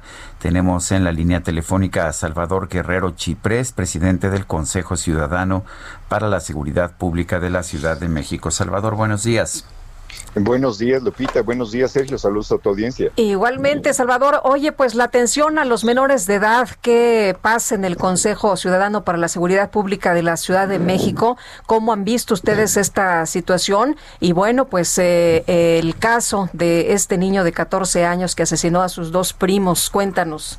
Bueno, en principio debo decirles que tenemos del primero de enero a la fecha 4.383 reportes de niñas, niños, adolescentes, es decir, personas que tienen hasta 17 años que nos han llamado por un tema de, sí, la necesidad de contención emocional. 57% de los casos tiene que ver con temas de ansiedad, problemas familiares, depresión, problemas de pareja, autoestima o tristeza. Y sí tenemos también algo muy inter- interesante, muy importante y que hay que atender, que estar pendientes, es 21% de ellos han tenido a partir de su depresión un estado de ideación o planeación o inclusive tentativa suicida. Así que hay que atenderlo porque estos 4.383 reportes corresponden a un aumento en 40 veces de lo que tuvimos el año pasado. Eh, ¿Qué tipo de servicios ofrecen ustedes en el Consejo para pues tratar de prevenir esta situación? Bueno, básicamente son primeros auxilios psicológicos, diversas maneras de contención emocional y canalización cuando se trata de casos más graves. También eh, asumimos que eh, articulando desde el Consejo podemos crear un espacio nuevo de atención porque a nivel nacional es imposible y a nivel local que solamente una institución, que solamente un sector, sean iglesias, sean escuelas, sean gobiernos locales o federales o sean instituciones de salud que puedan atender este fenómeno. Hay que decir que de septiembre para acá hemos tenido un aumento de 147%. Eh, Salvador, el, el, caso de este, de este adolescente de 14 años eh, llamó mucho la atención. Eh, la verdad es que se suma a otros casos donde pues hemos visto niños que han eh, sido afectados o que han eh, tenido alguna presión de, de, la familia, alguna situación tan grave como esta en la que participa asesinando a sus dos primos. Tú hablas de contención. ¿Se ha em, elevado este tipo de, de problemáticas? ¿Ves que ha habido muchísimo eh, ahora que, que, está la cuarentena de, de niños que requieren atención psicológica, ayuda, orientación? Bueno, en el caso de genéricos, sí, de que se haya elevado, sí, eso es precisamente el destino del, de los datos que nosotros estamos compartiéndoles, sí, sí hay un reflejo de eso, pero en este caso en particular, eh, como lo sabe muy bien seguramente Sergio, hay lo que se llaman los outliers, son, son datos que están en una gráfica, en una distribución simple, donde están los ejes, donde te dicen, bueno, estos son los casos y los momentos en que aparecen. En el caso de la colonia Meptezuma, me parece que es un caso de este tipo, un outlier, un caso aislado, porque implica que un niño a las 6 de la mañana, después de una fiesta en un lugar peculiar, por una nota que sale el día de hoy, que indica que esa propiedad fue ese resultado de un despojo que habría ocurrido hace un año y que eventualmente ahí hay otras situaciones complejas. Pero este niño está en una situación de victimización, sí, en particular siendo él al mismo tiempo señalado como responsable, es una víctima porque las niñas, niños y adolescentes, está demostrado por diversos autores y la experiencia en psicología y en psiquiatría, en buena parte absorben qué es lo que hay en el ambiente. Y aunque no fuera así, en los casos en que hay algo genético, si lo hubiera, hay una situación de atención preventiva que puede tener lugar. Así que en este caso yo creo que se trata de un outlier. Salvador, pues muchas gracias, como siempre, por proporcionarnos información y darnos estos datos. A sus órdenes. Que tengan muy buen día. Igualmente. Dos personas fueron detenidas por su probable participación en el feminicidio de Bianca Alejandrina Alexis, quien desapareció el 7 de noviembre en Cancún y cuyo cuerpo fue encontrado al día siguiente en el interior de bolsas. Vamos con Sergio Orozco, nos tiene el reporte allá en Quintana Roo. Adelante, Sergio. Hola, muy buenos días, Sergio Lupita. Efectivamente, este fin de semana se dio a conocer información importante en torno a este caso. La Fiscalía General del Estado de Quintana Roo presentó los rostros en fotografías de los presuntos responsables de la muerte de Bianca Alejandrina, Alexis, como le decían de camino sus amigos. De acuerdo con las investigaciones eh, de estos hechos, donde perdía la vida de la joven de 20 años de edad, estos dos hombres que están eh, pues, siendo eh, investigados y presentados más bien por, ante un juez, eh, tenían en su poder el teléfono celular de la víctima. Eh, las pruebas revelan que estas dos personas tendrían información fidedigna sobre cómo se desarrollaron los hechos que llevaron a la muerte de Alexis. Este operativo se llevó a cabo en total por parte de la Fiscalía General del Estado, la Policía Ministerial, y fue precisamente en la colonia o supermanzana 252 donde se localizó eh, la señal del teléfono celular de, de, esta, de, esta, de esta joven eh, y lo que llevó a la posterior detención de estas dos personas que como te comentaba ya fueron puestas y presentadas por el Ministerio Público ante un juez quien determinará precisamente cuál es eh, eh, cuál qué, qué, es lo que, que, va a seguir eh, se espera que más personas pues eh, caigan eh, como presuntos responsables de estos lamentables hechos Sergio Orozco gracias Excelente mañana. Bueno, y en Guanajuato, la audiencia de vinculación de los dos presuntos asesinos del periodista Israel Vázquez se va a reanudar hasta el viernes. Gabriela Montejano, cuéntanos, buenos días. Hola, ¿qué tal? Muy buenos días a todos ahí en cabina y por supuesto a todos los, el auditorio. La audiencia de vinculación de los dos presuntos asesinos de Israel Vázquez se reanudará hasta el viernes. Esto luego de que la defensa solicitara la prórroga del plazo constitucional. A través de un reporte del Poder Judicial del Estado de Guanajuato se informó que la audiencia desarrollada a distancia, en la que los participantes se conectan desde diferentes puntos del Estado, se reanudó la mañana de ayer y la defensa de Martín Eduardo y José Luis, acusados de atacar al periodista cuando cubría el hallazgo de un cuerpo desmembrado, pidió la duplicidad de término por 144 horas para recabar diversos datos de prueba. El, día viernes 20 de noviembre a las 10.30 de la mañana continuará el proceso para la audiencia de vinculación a proceso por el delito de homicidio calificado con las agravantes de premeditación y contra un periodista en desempeño de sus funciones. Continuará la medida cautelar de prisión preventiva oficiosa hasta en tanto se resuelva la situación legal de los dos acusados. Este es mi reporte desde Guanajuato. Muy bien, Gabriela, muchas gracias. Muy buen día. Buen día. Son las 9 de la mañana con 49 minutos. Atún Dolores, la calidad se prueba, presenta. Gastrolab con el chef Israel Arechiga. Israel Arechiga, muy buenos días. ¿Qué nos tienes esta mañana? Hola, muy buenos días, Sergio Lupita, todo el auditorio. Hola, Pues ¿qué tal? hoy- Buenos días. Buenos días. Hoy estamos de manteles largos porque el día de ayer, 16 de noviembre, se celebra a la gastronomía mexicana, la primera cocina en el mundo que ha sido nombrada como Patrimonio Cultural Inmaterial de la, Huma- de la Humanidad por la UNESCO. Imagínense que somos la primera cocina que es reconocida de esa manera y la historia no fue fácil. En el 2005 fue la primera vez que se, que se intentó proponer a la cocina mexicana y a la gastronomía en general para formar parte de este patrimonio inmaterial y fue rechazado debido a que era una idea muy innovadora, ya que era la primera vez que se proponía una cocina como tal. Posteriormente, en 2010, se siguió intentando de la mano de muchos chefs reconocidos, muchos chefs que han llevado la cocina mexicana eh, a, un gran escaparate, chefs como Ricardo Muñoz Zurita, como Gerardo Vázquez Lugo, Yuriri Eturriaga, y lograron en 2010 que fuera la primera cocina reconocida. Al día de hoy también está reconocida la dieta mediterránea y, la cocina italiana como tal. Pero bueno, la gastronomía mexicana siempre se va a centrar en, en grandes bases. Tenemos a grandes cocineras tradicionales, tenemos un gran legado de cocina prehispánica, la variedad de platillos regionales es espectacular, los productos mexicanos, la geografía, todo lo que hay en la siembra, todo lo que hay en el campo. Y, y bueno, aparte, todo lo que ha venido en la historia de la gastronomía mexicana, también como intercambio de productos con otras culturas, ¿no? Entonces, hay que festejar a la cocina mexicana, hay que exponerla en grande, hay que seguir consumiendo producto mexicano, consumiendo producto del campo. Y bueno, pues felicidades a todas las cocineras mexicanas, a todos los mexicanos que seguimos conservando estas recetas y seguimos hablando de la cocina mexicana como lo que es la mejor cocina del mundo. Suscribimos. Sí, te- completamente de acuerdo. Pues muy bonito día y pues muchas gracias. Nos estamos escuchando mañana y ya saben, arroba gastrolabweb.com, ahí es donde vamos a encontrar grandes cosas, grandes notas. Ahí estaremos hablando también de la gastronomía mexicana. Gracias, Israel. Un abrazo. Buenos días. Un abrazo. Son las 9 de la mañana con 52 minutos. Atún Dolores presentó. Esta mañana el presidente López Obrador expresó confianza en que el Congreso apruebe una iniciativa, su iniciativa para prohibir la subcontratación. Afirmó que los empresarios no le deben pedir que se convierta en cómplice para afectar a los trabajadores.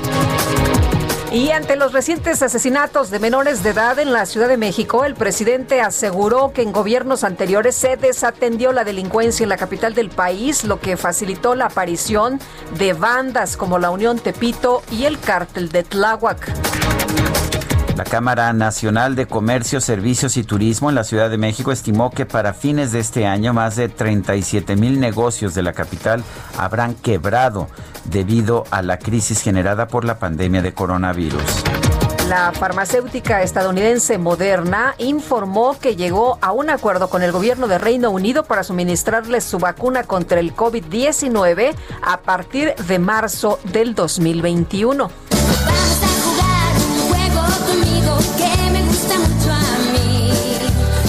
Investigadores del Instituto de Internet de la Universidad de Oxford publicaron un nuevo estudio que señala que no hay motivo para considerar que el uso de videojuegos violentos esté relacionado con el comportamiento agresivo de las personas.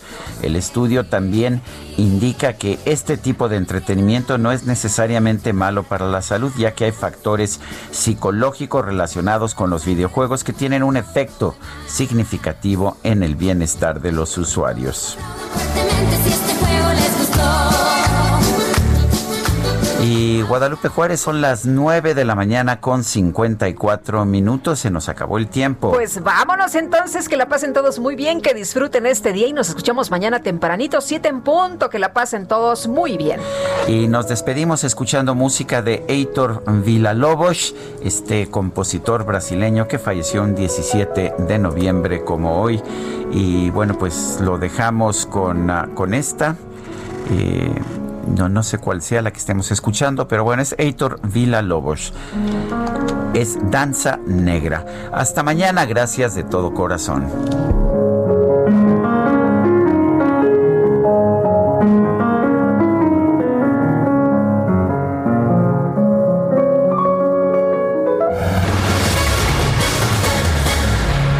Heraldo Media Group presentó Sergio Sarmiento y Lupita Juárez por El Heraldo Radio.